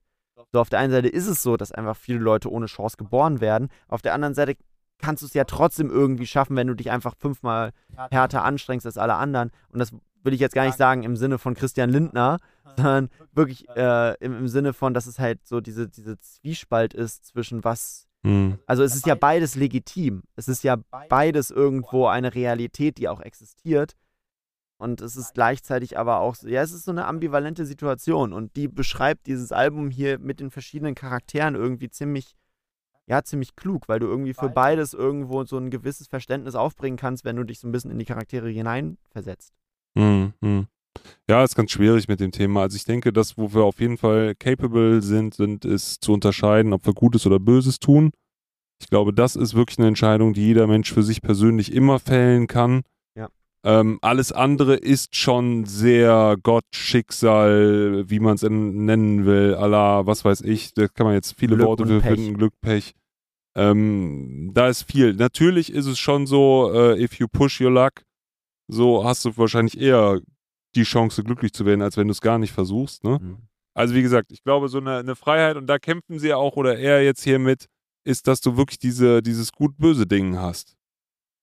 Ja, und er geht ja auch am Ende drauf ein, ähm, wo er sagt so, äh, vielleicht komme ich wieder, äh, vielleicht in der Form eines Briefes adressiert an eine Mutter, deren Jobzusage ihren Sohn nicht mit Ottiken ließ. Und das ist halt wieder dieses, ähm, natürlich weiß er, dass er jetzt, wenn er diesen Freitod wählt, dass das jetzt nicht die Option ist, aber er meinte halt quasi, dass so mit, so, er hat sein Leben verkackt so in, in, in seiner Sichtweise. Und ähm, hofft jetzt aber, dass vielleicht die Geschichte von ihm, die e eventuell übermittelt wird, andere Leute davon abhält, in die gleichen Fußstapfen zu treten und dass es vielleicht doch einen Sinn gemacht hat, wie er gelebt hat. Äh, und es ist aber auch wieder dieses aus den Umständen geborene, das hier auch wieder durchschlägt, im Sinne von, die Mutter hat keinen Job, der Junge muss halt Geld mit ranholen und das geht halt in dem Alter gut mit Ticken so gefühlt und das ist die Option, äh, sondern dass die Leute halt einfach Arbeit haben und wenn sie dann äh, das Geld haben, dann ist es gar nicht notwendig, kriminell zu werden. Dass das halt auch wieder mitschwingt. Das ist irgendwie alles, diese Ambivalenz spiegelt halt auch der Song an sich wieder. Und das alles verpackt in diese Szene, in die man so richtig tief eintauchen kann, wie er den Fahrstuhl hochfährt, immer wieder auf die Zahlen verweist, wie wie die langsam hochklettern und er dann äh, wieder über andere Dinge nachdenken muss. Wir haben ja so wenig bisher erwähnt in diesem Song, äh, obwohl wir schon echt auch viel drüber geredet haben. Weil er redet ja hier von Leuten, die mit, mit Drogen ihr, ihr Kopf, äh, ihren Kopf weggeballert haben. Er redet von Leuten, die äh, während der Schulzeit abgezogen wurden. Ähm, und da äh, Traumata erschafft wurden. Und er hat ja auch selber das Traumata, wo er, äh, wo er auch drüber redet. Und das ist halt wirklich sehr, sehr viel Inhalt äh, in den sechseinhalb mhm. Minuten. Ja, absolut. Ja, ja, ein Produkt seines Umfeldes irgendwo auch, ne? Ein Opfer auch, so ein bisschen der, der Umstände. Ja. Und trotzdem hat er sich da irgendwie in seiner Situation, anders als Malik das eben getan hat, irgendwie nie so zugehörig gefühlt. Man hatte das Gefühl, es ging, es ging ihm eigentlich wirklich nur um diesen Absprung. Er wusste, dass entweder der Absprung ihn zum, zum Flug, dass er es wirklich rausschafft, aus der Siedlung, aus diesen Lebensverhältnissen raus, oder tatsächlich diesen, diesen Abbruch wagt, wie er ähm, ja hier leider zu Ende gegangen ist. Ähm, ist das Suizid am Ende? Ja, ja. Okay. Ja, das denke ich schon. Ich flieg hoch, sterb und falle aus dem. Punkt, Punkt, Punkt. Also ja. er stirbt. Und äh, der Erzähler hatte ja auch auf dem Track Vertigo am Ende schon gesagt, äh, ich tote Vogel. Ich sehe tote Vogel. Das hat ich so ein bisschen, glaube ich, vorweggenommen. Foreshadowing. Genau, das war so ein bisschen so ein Foreshadowing. Ähm, ja, und äh, er war nie, er war nie für die Siedlung, er war nie für die Hut bestimmt. Für ja. war das. Für ihn war, war es immer klar, dass es einen Ausweg geben muss, aber, aber ob das nach oben oder nach unten geht. Ja. ja, Krass, willst du noch was dazu sagen? Zilla. Alles klar, dann kommen wir. Was heißt Zilla? Keine Ahnung. Okay. Vielleicht finden wir es raus, während der Song läuft. Wir hören rein. Ja, die einzige Produktion, die nicht aus der Feder des Funkvaters äh, kommt. Nintendo hat das Ding gebaut. Hätte ich jetzt gar nicht gemerkt, irgendwie, passt gut rein. Ja. Aber hat man aber, hört, hat aber irgendwie schon so ein bisschen so ein Nintendo-Song. Auch so, so ein leicht ja, ja. von der so der Attitüde des Beats irgendwie so einen moderneren Laidback, so ein bisschen so. Ja, nicht nur das, auf der, auf der, auf der Hook hätte, hätte auch Rin rappen können. So. Das hätte auch mhm. funktioniert. Mhm. Die Hook fand ich hier übrigens auch ziemlich dope. Also, das ist auf jeden Fall so, ich würde sagen, so die zweite Hook, die mir so neben Regen ähm, im Kopf richtig geblieben ist von dem Album. Also mega laidback, so auch voll der Track, den ich, den ich auch einfach so pumpen würde, abseits vom Album. Ähm, ja. ja, und damit baust du mir die, die schöne Brücke in die Analyse rein. Weil ich würde nämlich sagen, dass das hier der zweite Absprung des Albums ist. Der erste Absprung endete im Tod, der zweite in einer erfolgreichen Rap-Karriere. Äh, und zwar ist das hier jetzt okay, quasi okay. äh, Kalims bzw. Kimos Sicht äh, auf die Dinge. Ähm, er ist nämlich, äh, hat es nämlich rausgeschafft äh, aus dem Ghetto, aber halt nicht, nicht per Sprung vom Hochhaus, sondern per Sprung in eine Musikkarriere. Äh, das ist quasi so sein Charakter in dieser, in dieser Geschichte und er ist halt rausgekommen aus dem Ghetto mhm. mit Rap und ist jetzt hier der Rapper, der halt die realen Texte aus dem Ghetto ballert, aber gleichzeitig halt die Charthook in, äh, mit reinballert, wo er halt ein bisschen angibt mit seinem Money und so weiter, aber halt die Hood-Geschichten noch hinterher pallert. Äh, und das würde ich sagen, ist so dieser, dieser Track, so der halt jetzt diesen, diesen Charakter quasi mit seinem Ausweg ja, einbezieht. Und ich war lange nicht mehr bei den Hundelines und hier haben wir auch wieder ein Beispiel. ich, und er rappt, äh, er rappt ich brauche eine Freakhow, die aus dem Mund schäumt wie ein Kampfhund. Und wir erfahren, in der, in der Hood, in der Siedlung sind nicht nur die Männerhunde, nein, auch, ähm, auch bei den Frauen handelt es sich durchaus um Hunde oder Hündinnen, wie man sagen will. Ja. Lass mir das einfach mal sacken gerade. Ist dem noch was hinzuzufügen? Nein. Okay, dann äh, kommt der nächste Brocken in, in, unserer Liste. Und zwar kommt jetzt Töle. Töle. Mit 5 Minuten 54 auch kein so kurzer Stream. Kein kurzer Song, das ist so, ein, so, so, eine Beleidigung für einen Hund, ne? Die blöde Töle, oder? Oh, das weiß ich gar nicht. Ja, ja die klingt, blöde klingt Töle. Schon, ja. das, ich weiß nicht, woher es kommt, aber ich glaube, man sagt es so als Hundebeleidigung. Ja, die das, alte das Töle. Passt. Ja, ja, das würde auch sehr reinpassen. Wir hören rein, ob es so ist. Meine Güte, wo findet der Funkvater immer diese Samples? Synthesizer, glaube ich. Hä? Ja, dieser lange Ton ist vom Synthesizer. Und dazwischen war so ein E-Piano, ja, was so Nee, da, da ist auf jeden Fall ein Sample drauf, weil ich habe irgendwo gelesen, dass der Track auf der, ähm, auf der Vinyl tatsächlich noch einen anderen Beat hat. Ähm, weil sie da das Sample noch nicht geklärt hatten, als sie Ah. ihn abgegeben hatten zur Pressung. Also, ähm, Töle, ja. Krasser, krasses Ding. Gegenperspektive zu Vogel. Oder Vögel. Vogel. Ja, so ein bisschen, also diese, diese Außenperspektive darauf. Ähm, so, er hat ja auch hier auch wieder das bestätigt, was ich, Also erstmal glaube der ich, im Beat Song war vorge- krass, oder? Achso, das okay, war der, sorry. Der, äh, der, der ruhigste, also der, der am wenigsten, Nach Hip-Hopige 2009, also mit 2009 zusammen. der, der irgendwie so drauf ist. Ne? So, so ein ganz, Also, ja, also 2009 war noch mehr Hip-Hop, aber auch ruhig. ja, aber der war, das war richtig Der so, war so, so, so ein Schlagzeug. Da hat ja jemand richtig, hier, wir haben Witze gemacht und die Becken so nachgespielt. Da war wirklich so, da war noch so Human Feeling, es Ja, war richtig so so Bandsound. jazzig, Ja, so jazzy. Bandsound, ja, ja, ja. Äh, fast experimentell schon, wie das Klavier da gespielt wird. Ja, gut, danke, Ich- reicht für die Musik. Ja, ich will zum Nein, Text auf kommen, keinen ja. Fall, auf keinen Fall. Äh, nee, das muss gewürdigt werden, zu Ja, 100 auf Prozent. jeden Fall. Wir so, haben das ist halt wie auch so eine Live-Session gewesen. Ja, ja, also äh, mich hat dieser Song so ein bisschen dran erinnert. Ähm, wir sind letztens zusammen nach Berlin gefahren und da hatten wir uns so ein paar Alben nacheinander angehört. Mhm. Äh, unter anderem die neue Döll-Platte, danach das Materia-Album und dann Silk Sonic. Mhm. Und das war so ein Level, also so ein Production-Step immer. Also du hast einmal so zwei Independent-Künstler, die das Ganze zusammengeschustert haben zu zweit so. Mhm. Dann so das Größte, was Deutschland hinkriegt und dann so das Größte, was Amiland hinkriegt. Und das ist halt äh, hier auch wieder dieses, so mit, mit organischen Instrumenten klingt es einfach irgendwo nochmal wertiger. Ja. Hat einfach so eine, so eine gewisse Gesetztheit, die halt irgendwie, oder so, so eine Wärme, die dadurch rüberkommt, wenn du halt irgendwie so die Anmutung von echten Instrumenten hast. Und hier hast du ja durchgehend so ähm, nicht ganz auf dem Takt gespielte Töne, die aber einfach einen, einen Groove haben, einen, so eine Natürlichkeit haben. Äh, Das war so eine richtige Jam-Session fast Ja, genau, so, ne? genau. Das ist so. Ja, und, und das ist, äh, das ist ziemlich cool, weil wir haben halt auf diesem Album super synthetische Beats, die voll Ja. auf die, äh, auf die äh, Eins gehen und richtig am, am Takt sind. Aber du hast halt auch gleichzeitig das hier und das kommt alles aus der gleichen Feder. Und das ist krass, so diese, diese Bandbreite, die Funkvater Frank hier abbildet. und trotzdem alles so auf Meisterklassenniveau. Ja. Ja. Ja, und ich will eigentlich gar nicht, gar nicht mehr nachhaken mit dem Kendrick-Vergleich, aber ich finde, der Song könnte eigentlich so von der Production jetzt auch schon fast wieder so auf To Pimp a Butterfly zu hören sein oder sowas. Also so mega, sowas habe ich im Deutschrap eigentlich quasi noch nie gehört, dass man da irgendwie so einfach so einen sehr minimalistischen, jazzy-mäßigen Beat ohne groß Drums irgendwie hat und darüber so einen krassen Storyteller über fünf Minuten und das Ding variiert auch noch permanent eigentlich. Also es ist mega gemacht, auch Ja, glaube ich. sowohl im Beat als auch im Flow. sowohl im Beat als auch im Flow. Einmal setzt der Beat einfach für 10 Sekunden komplett aus und kommt dann wieder zurück und ähm, super Track. Also ich glaube, es ist tatsächlich vielleicht sogar mein, mein Favorite vom ganzen Album. Mhm. Ähm, ja. Ja. Aber auch Ja. storymäßig holt er auf jeden Fall ab, um hier auf die Lyrics und die Analyse zurückzukommen.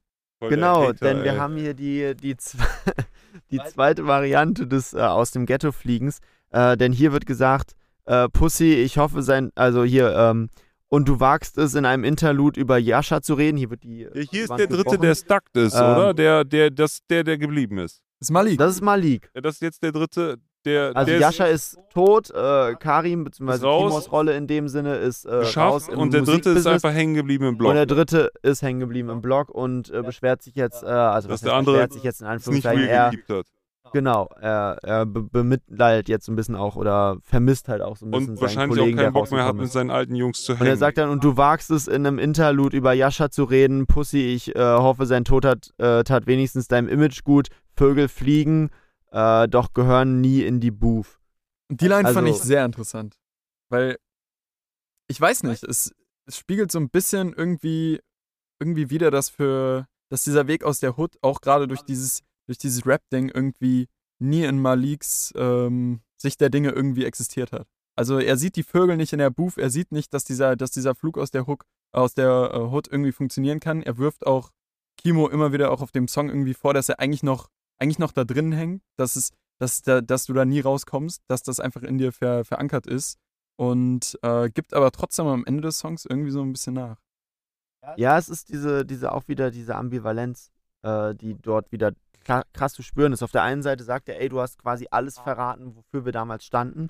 äh, so wie er auch auf dem Track äh, übertragenen Sinne meint, so Leute wie dich haben wir früher verachtet äh, und jetzt bist du selber so einer, ähm, der halt quasi äh, diese Realness und diese Ghetto-Attitüde vorspielt, aber in echt Mhm. eigentlich gar nichts davon selber hat, sondern halt inzwischen in einem Haus wohnt und äh, einfach genug Geld und Auskommen hat und das nicht mehr darauf angewiesen ist.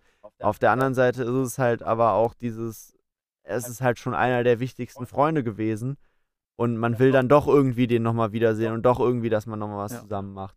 Also es ist dieses Ding, so, so eine Hassliebe, so zwischen, eigentlich verachte ich dich dafür, was du getan hast, auf der anderen Seite willst du nicht doch nochmal Ja, zurückkommen. man Mhm. merkt das ja auch in der Art, wie der Track progressed. In der ersten Hook ist davon die Rede, ähm, ich will, dass du nie wieder nach Hause kommst. Lass dich ja nicht mehr blicken, so, du bist unerwünscht.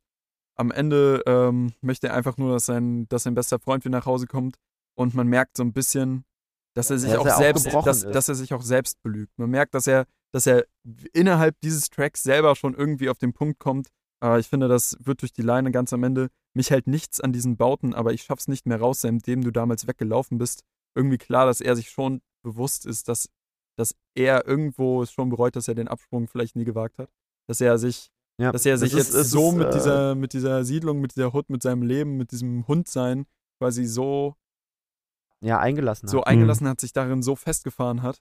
Und äh, jetzt ist die einzige Art und Weise, wie er da darauf reflektieren kann, eigentlich nur noch äh, Karim irgendwie da seine Trotz, ja, irgendwie so, so die Vorwürfe zu machen, ihm Ja, vorzuwerfen. ja, es ist Du lebst dieses, nicht wenn man selber in etwas investiert hat und äh, dann äh, will man das Investment quasi zurückholen und ist deswegen ganz fest äh, in der Sache, so dass das stimmt, was ich gemacht habe und ich schieße noch weiter nach und hier ist es genau das Gleiche. Er hat halt quasi alles auf diese eine Karte gesetzt und gesagt, das ist mein Leben, so Mhm. will ich das durchziehen. Stellt dann vielleicht auch an einigen Punkten fest, dass das so nicht die geilste Entscheidung war, aber er hat halt sein Leben dem schon gewidmet. Und er hat diesen ganzen Pain schon auf sich genommen und muss jetzt sagen, so ja, okay, dann ist das jetzt mein Weg, den ich, be, be, äh, den ich halt begangen habe, so. Und dann muss ich ihn jetzt auch so durchziehen. Und das, dem hat er sich vollkommen ergeben und deswegen ist halt dann ein, äh, ja, ein äh, Kalim, beziehungsweise ein OG Kimo, der halt dann rausgekommen ist, ist dann natürlich irgendwo ein Dorn im Auge, weil er halt nicht den Weg so mitgegangen ist, wie Mhm. äh, Malik ihn vorgesehen hatte. Und er jetzt alleine im Ghetto sitzt, weil sein einer Kumpel hat sich halt umgebracht und der andere ist halt jetzt äh, nicht mehr erreichbar, nicht mal bei einem FaceTime-Anruf so und dann ja, ist er jetzt alleine. Für, es passt für Malik einfach nicht in sein Weltbild. Es passt nicht in sein Weltbild, das Weltbild des Hundes, äh, dass man in seine Rolle reingeboren wird. Die wird auch wieder hier auch wieder unterstrichen, dass er, dass er irgendwie immer noch daran festklammert. Äh, er rappt, ähm, ich bekomme eine Rolle, äh, ich bekam eine Rolle und ließ es zu. Ich nehme was Unschuldiges und vergifte es. Das ist, was ich tue. So wurde ich gemacht. So hat's das Universum geplant. Das ist seine Sicht der Dinge. Und er sieht, er sieht Kimo irgendwie auch auf der gleichen Wellenlänge und versteht nicht, wie er aus seiner Rolle, aus seiner Rolle, in die er reingeboren wurde, eben in dieser Siedlung als Verlierertyp, als Krimineller irgendwie daraus ausgebrochen ist und sieht Ja, es nicht ja. als Alternative, bis es zu Ja, spät und wir ist. haben ja auch wieder die verschiedenen Ansichten zwischen ihm und Yasha. Äh, weil Yasha ja in seinem Track Vertigo gesagt hat, so, du bist der Grund, warum man die Kette unterm Sweater trägt, du bist der Grund, warum nachts die Lampen länger leuchten und so weiter. Und hier sagt äh, Malik halt, äh, ich bin der, warum es hier hässlich ist, ich bin der Grund, wieso die Kette unter deinem Sweatshirt ist, ich bin, wieso das Licht in der Unterführung erst um sechs erlischt, ich bin alles, äh, alles, wovon du rappst, bin ich. Also er sieht sich selber so als diesen Mhm. Chef in der, in der Hood und dieser ähm, und, und er ist quasi der, der Ursprung des Image von OG Kimo, beziehungsweise von halt Kalim in dem Er ist Fall. halt real, ne? Genau, er ist der, der es real keept, so, und das sind die, die Profite rausschlagen. Und er fühlt sich da auch vielleicht so ein bisschen benutzt in dem. Und wer ist jetzt die der Töle? Eigentlich OG Kimo. Ja OG Kimo, der rausgekommen ist, ja, so gesehen. Andererseits, Andererseits ist er auch Ist auch irgendwie, er auch die Töle, er, er ne? fühlt sich auch irgendwie als ja, Töle. aber andererseits ist er definitiv auch die Töle. ja. Also er ist auch der, der Dreckshund irgendwie. Ja. So. Er also ist er der, ist auf jeden Fall kurz vor der Erkenntnis, aber er übertüncht sie so ein bisschen mit seiner, mit seinem Weltbild, dem er sich verschrieben hat. Er hatte keine Chance. Er ist in seiner Lethargie nie, Mhm. äh, nie weitergekommen. Und es ist ein bisschen ernüchternd, muss man sagen, am Ende. Weil, um, um jetzt zu spoilern, die Geschichte endet hier. Ähm, die letzten beiden Songs sind jetzt nicht mehr so ganz tief in der Geschichte invested. ah, okay. Vielleicht noch äh, so ein ganz kleines bisschen. Man kriegt noch ganz wenig, noch ein bisschen mit, aber es ist, Ja, Aber im Prinzip ist das jetzt der Film gewesen und jetzt kommen die Credits und die Credits beginnen mit dem Song Blanco. Macht euch eure eigenen Bilder dazu im Kopf. Jo, wir hören eine Cowbell. Ich würde sagen, das ist der Song, den du am ehesten im Club hören würdest. Meinst du, das ist der Song am ehesten im Club? Würde sagen, oder? Entweder der, Zilla. 7 Euro. Blanco Shirt in 2XL, da sehe ich die Leute schon zu rumhüpfen Mhm. und das mitbrüllen. Ich finde diesen Hit cool, dieser etwas atonale Hit, den kennt man, glaube ich, auch aus anderen Produktionen. Ist so ein ganz bekannter, der, der auf die Eins kommt. Diese Hupe. Ja, ja, es, das erinnert mich irgendwie so ein bisschen an, an den, an, an den CEO-Track auf, auf Bumsen, glaube ich. Da ist Irgendwie einer, so da, ein- der, da ist auch am Anfang so, eine, so ein schrilles, so, so. Du meinst diesen Dreep, Dreep? Genau, klingt Ja. wie von so einer typischen Scratch-Platte oder sowas. Ah, nee, das so, ist, so äh, das ist auch Shit. Schokons. Das ist auch Ja, Schokons genau, da am das Anfang, genau. Genau, Ja. genau, danach klingt's. Das Ja. ist das, wo es, äh, was mir im Kopf rumgeistert. Shook Ones, ja. Ones. Wollen, wollen wir eine Runde Freestylen auf Shook? Wie das ja, Kimo machen wir aber gemacht nach dem. Podcast. Das machen wir nach dem Podcast. Kann jeder. Besser ist Also ich das. würde tanzen. ja. Ähm, ich muss dir leider sagen, also für mich ist tatsächlich der Quam E-Part hier so wirklich der Tiefpunkt leider des Albums, muss ich dazu sagen. Ähm, bin ich kein Riesenfan von, ehrlich gesagt. Ähm, stört mich aber jetzt auch nicht groß. Also das wäre ich, ein Sänger. Warm I? Nee, ist ein Rapper. das ist ein Rapper Ja. tatsächlich. Boah, puh, also ich will jetzt nicht haten, aber das Feature weiß ich jetzt nicht. Kein GPC. Es ist, es ist kein Sorry, Insider, aber Ja. ähm, ja, nee, also es, hätte es äh, nicht gebraucht für mich. ja, aber es ist so gewesen, dieser Song ist entstanden, äh, Quam E und äh, OG Kimo waren halt im Studio auch ganz unabhängig von diesem Album eigentlich und haben diesen Song halt äh, produced, weil sie irgendwie Bock hatten, mal was zu machen wieder mal. Mhm. Und äh, er hat ihn dann am Ende auf dieses Album gepackt, auch wenn es inhaltlich eigentlich gar nichts zu tun hat mit dem Album selber. Deswegen steht es auch hier so kurz vorm Ende noch. Ähm, ich finde es ein bisschen komisch platziert. Ich hätte es an seiner Stelle eher so gemacht, wie äh, Kendricks bei Good Kid, Mad City gemacht hat. Er hat den, das Album ja beendet mit äh, Sing About Me, I'm Dying of Thirst. Hm. Und, Achso, ähm, ja. Dann kam noch Compton. und dann kamen noch äh, quasi die Bonustracks. Glaube ich, stimmt aber nicht. Ich glaube, Sing About Me, I'm Dying of First ist nicht der vorletzte Song. Nicht? Nein. Compton ist auf jeden Fall der letzte auf dem eigentlichen Album und dann kommen die Verwechsel Bonus-Tracks. gerade. Ist ja egal, ob das jetzt der letzte Track ist oder nicht, aber es kommen auf jeden Fall die Tracks, die nicht ins Album passen. Aber, sind die aber Bonustracks. was machen wir jetzt die ganze Zeit? Wir reden übers Ende.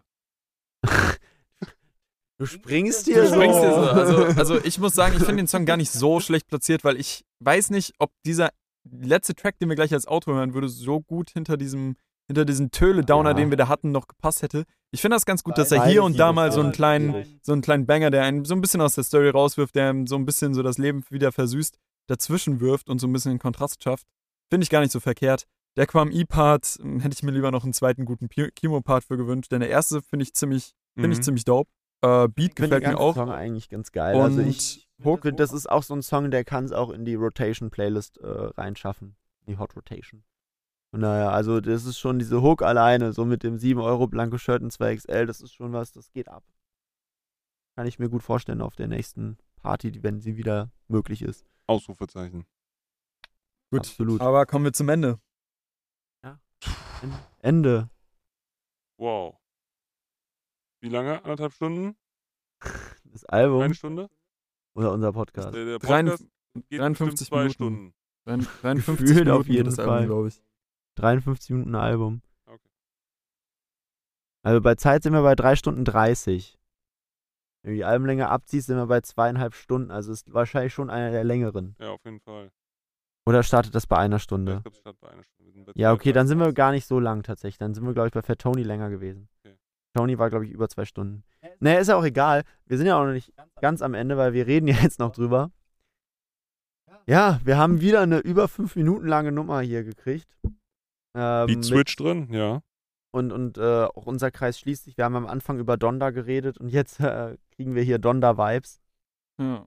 Falls irgendwer das Intro von Donda gehört hat und hier das Interlude. Äh, Ja. Mann beißt Hund, Mann beißt Hund. Donda. genau. Und wir kommen, wir kommen ein letztes Mal nochmal auf, Donda. auf unsere Story am Anfang zurück. Ganz kurz zwischen den zwei Beats hört man nochmal die Jungs von damals. Ja, wie kommst du zurecht in der Welt voller Hunde? Jetzt kriegen wir die dritte Und Antwort. Karims Antwort zu der ganzen Sache. Ey yo, ich versuche nicht gebissen zu werden. Ist, ist so einfach. charakterisiert ihn halt gut. Charakterisiert ihn gut. Jetzt steht er irgendwie einfach zwischen den Dingen und versucht einfach nicht gebissen zu werden. Ja. Ja. Und das hört man hier in dem Track auch. Er, ja, er versucht einfach sein Album fertig zu kriegen. Wir sind hier gerade tatsächlich ähm, sehr auf Metaebene unterwegs. Äh, er schreibt nämlich tatsächlich darüber, wie er diesen Song schreibt, auf dem Weg zurück äh, in, die, in die Heimat, ins Ich Studio. muss Ich- ganz ehrlich sagen, das fühle ich hart. Er hat von seinem Produzenten, er meinte, äh, dass er Frankies, äh, hat Frankie versprochen, den Kopf nicht zu ficken bis zum äh, Termin und dass das Outro fertig ist, wenn er aus Berlin zurück ist. Und hier bin ich im ICE Richtung Süden. Ey, ich fühle das so hart, so, ey, die Deadline ist wirklich morgen und du denkst so, ach komm, ich habe heute Nacht noch Zeit dafür. Schreibe ich im Zug. So, und er, ja, ist fertig, wenn ich aus Berlin zurückkomme. Fuck, ich bin im Zug nach Hause. Ich habe noch nichts geschrieben. Ich, ich fühle es sehr hart. Ich finde es ich find's sehr geil, dass er das auch mit Frankie musste dann noch schnell noch einen Beat rauskramen. Hat er auch noch zwei Dope gefunden. Ich fand besonders jetzt ganz am Ende nochmal im letzten Part. Äh, mega das Sample. Voll geil. Also Beide cool, ja. äh, richtig, richtig, richtig schönes Ende eigentlich für das gesamte Album. Redet er am Schluss über ein Kind oder sein Album? Ich glaube über sein Kind. ich Kind, glaube, er ne? hat jetzt ein, Ein Kind, ne? ein Kind. Ja, ja, klingt so. Ich glaube nicht, dass er das Album Mann beißt Hund wegen dem äh, Verstorbenen irgendwas Ja, benannt ey. hat. Nee. Ich würde mal tippen, dass es hier um seine Mutter oder Großmutter oder so ja so geht. klang's, ne? Ja. Es geht um die Großmutter, die gestorben Er ist hat- und das er hat- Enkelkind oder.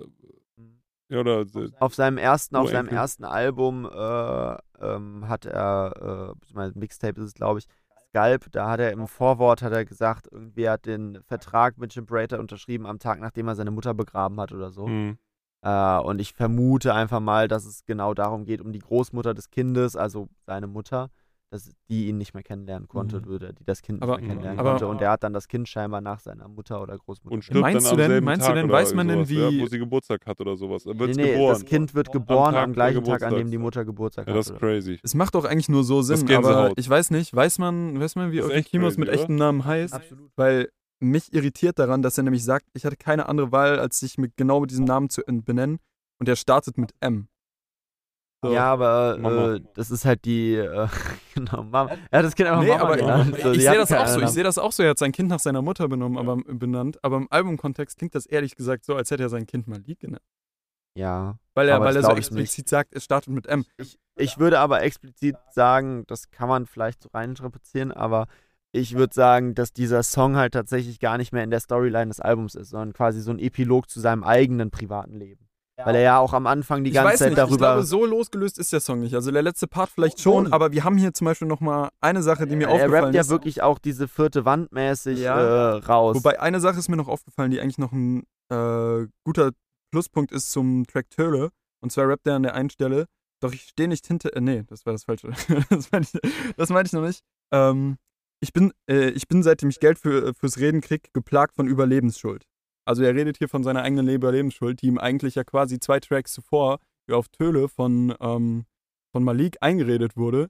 Er ist tatsächlich irgendwie geplagt davon und der reflektiert darüber und der reflektiert auch darüber, dass, dass äh, er redet hier auch irgendwie von äh, ist, Leuten, die es ich- nicht aus der Hut und ähnliches geschafft haben. Ich glaube, er reflektiert schon etwas darüber, wo jetzt seine Position in dem Ganzen ja, ist. auf jeden Fall. Mhm. Aber das Ganze basiert ja auch auf seinen Erlebnissen und seinen Erfahrungen. Das ist ja auch ganze eher der. Film.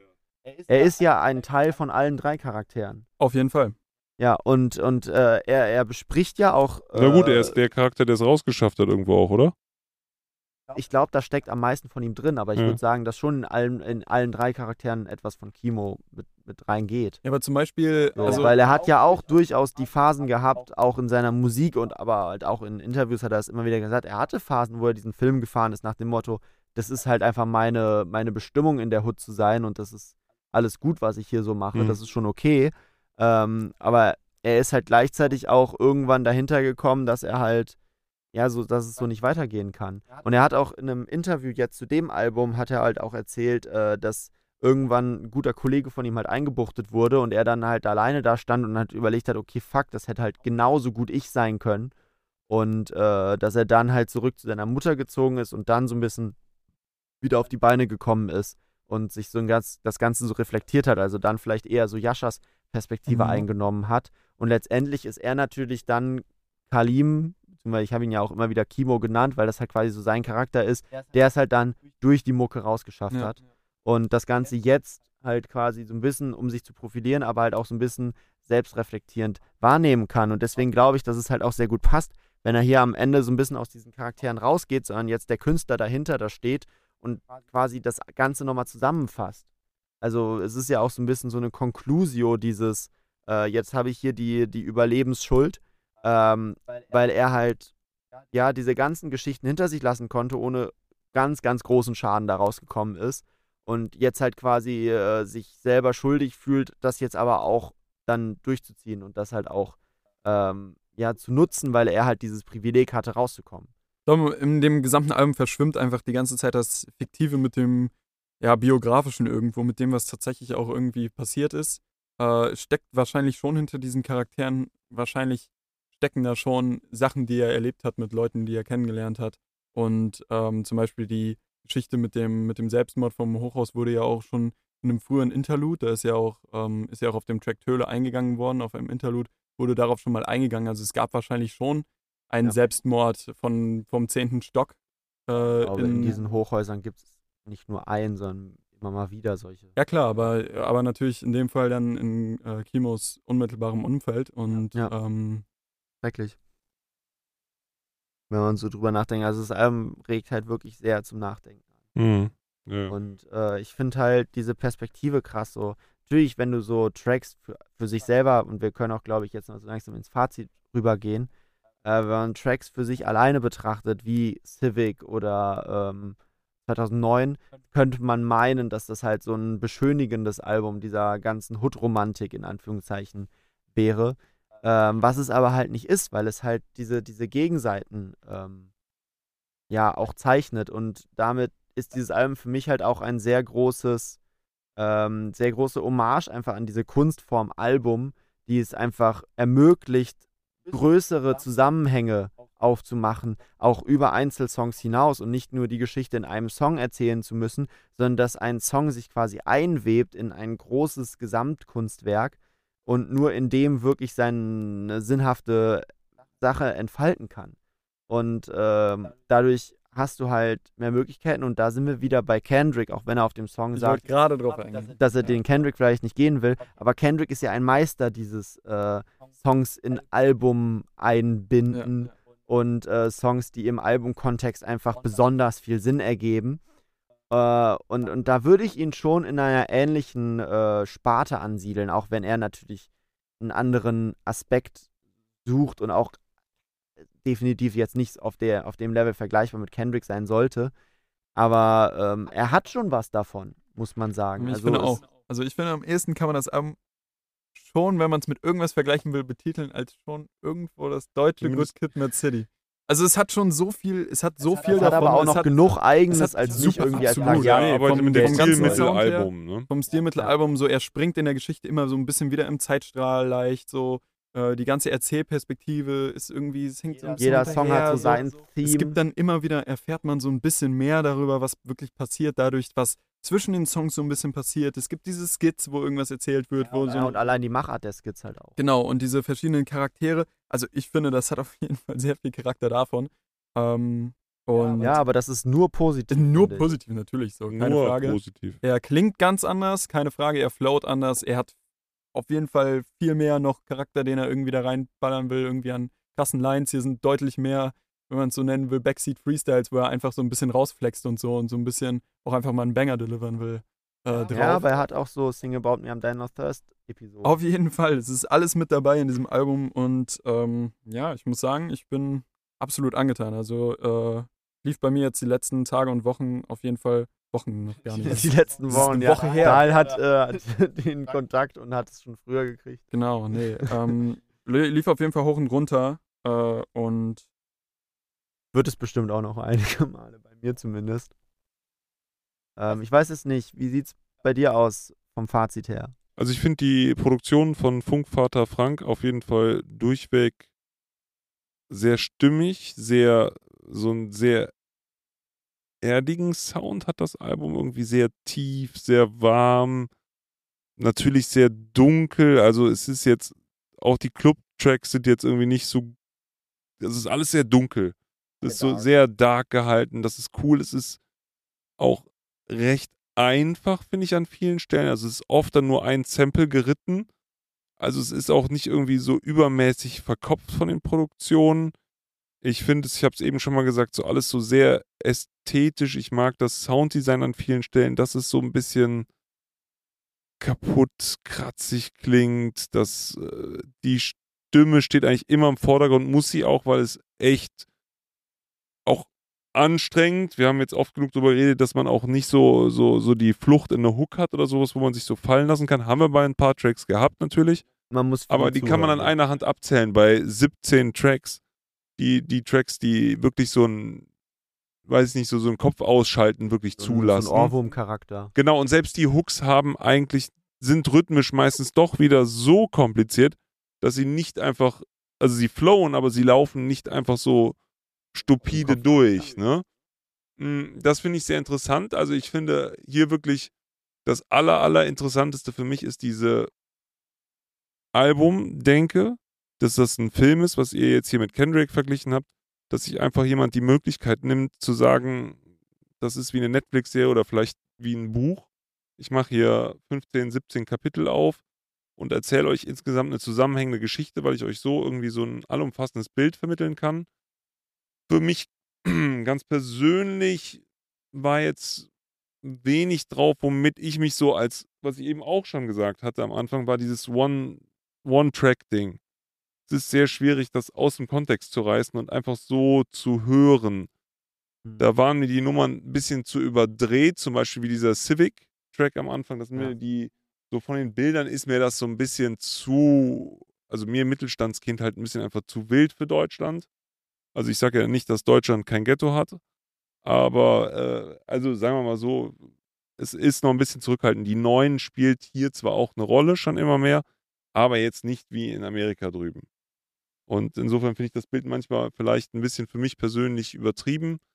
Aber wie gesagt, musikalisch und reimtechnisch. Und wenn er das Storytelling macht und diese, diese Stories aus seiner Jugend erzählt oder die Stories aus seiner Hood, aus seinem Leben, dann kann ich mit den Stories meistens zu 100% relaten, weil es sind coole Beobachtungen, wie die erste Story, womit es losgeht, wie er die Leute trifft und nicht genau weiß, auf wen lasse ich mich da gerade ein ähm, ist eine ganz simple Betrachtung von einem Phänomen, was man, wie gesagt, auch mal selber im Leben schon hatte. Aber es ist schön lyrisch irgendwie bildlich dargestellt von ihm. Ist wirklich, wirklich cool. Man muss sich ein bisschen drauf einlassen können, würde ich sagen, auf das Album.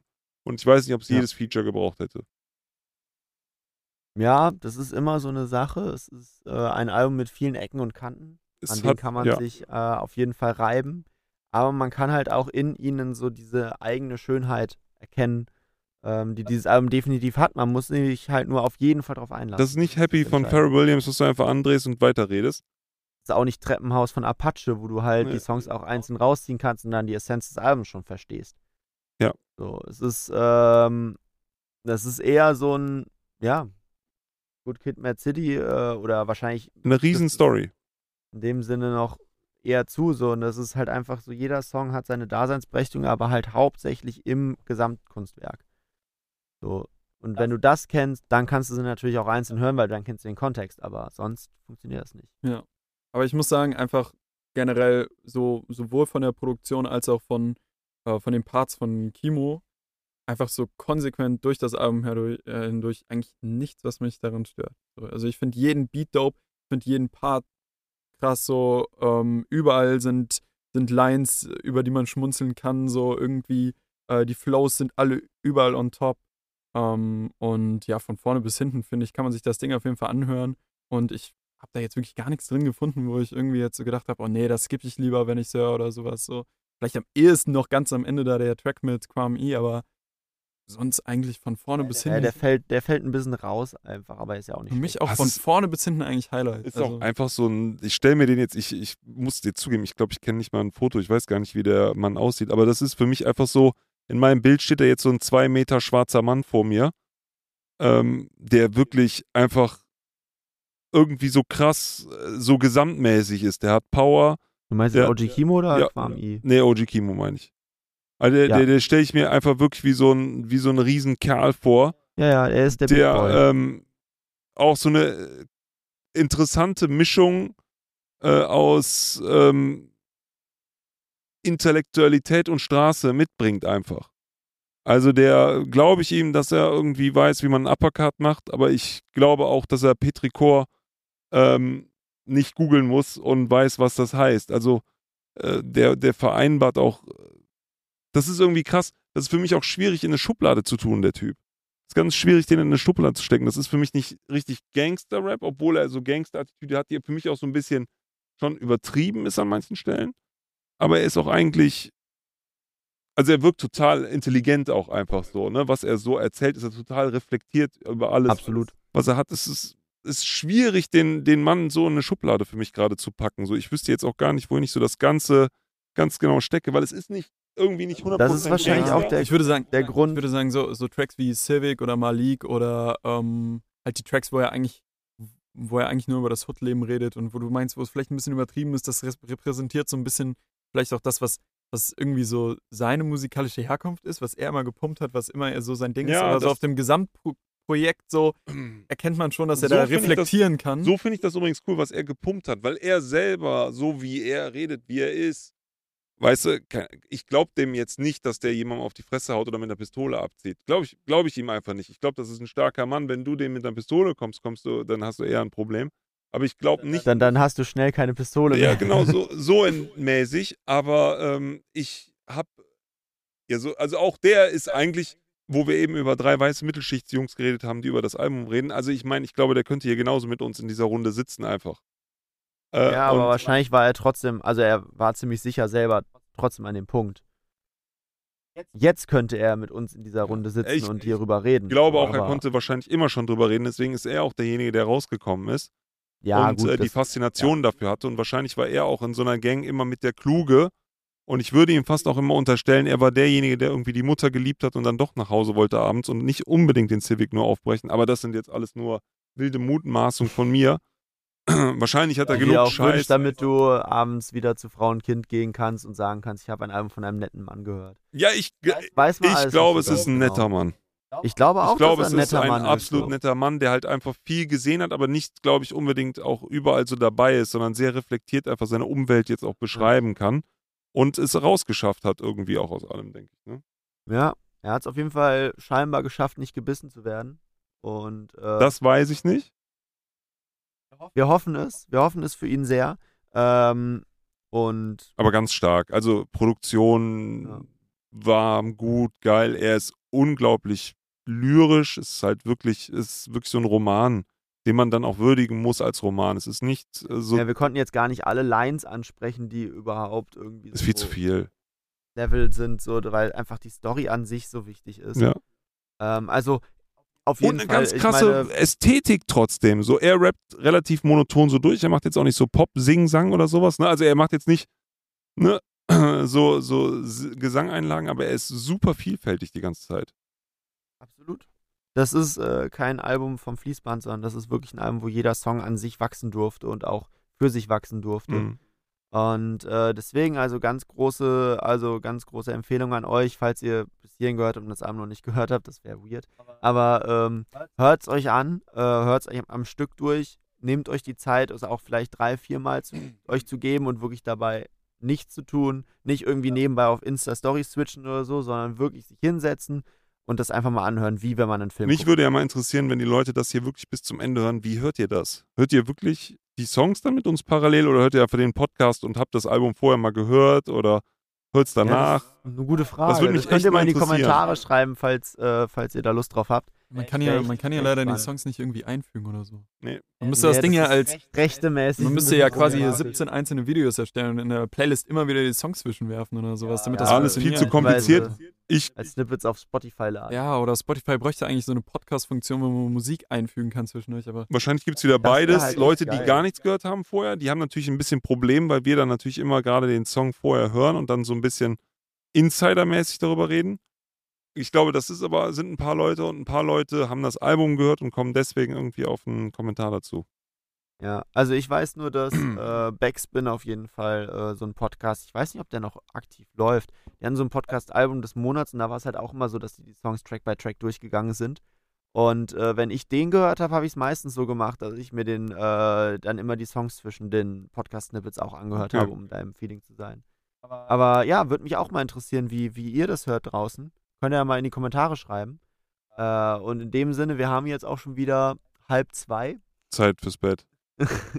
Also ich glaube, wir haben dieses Album jetzt wirklich umfassend besprochen und äh, wenn ihr vorher keine Lust auf das Album hattet, habt ihr sie jetzt hoffentlich. Ähm, ja, ich kann dem nur beipflichten, was äh, meine beiden Vorredner Daniels schon gesagt haben.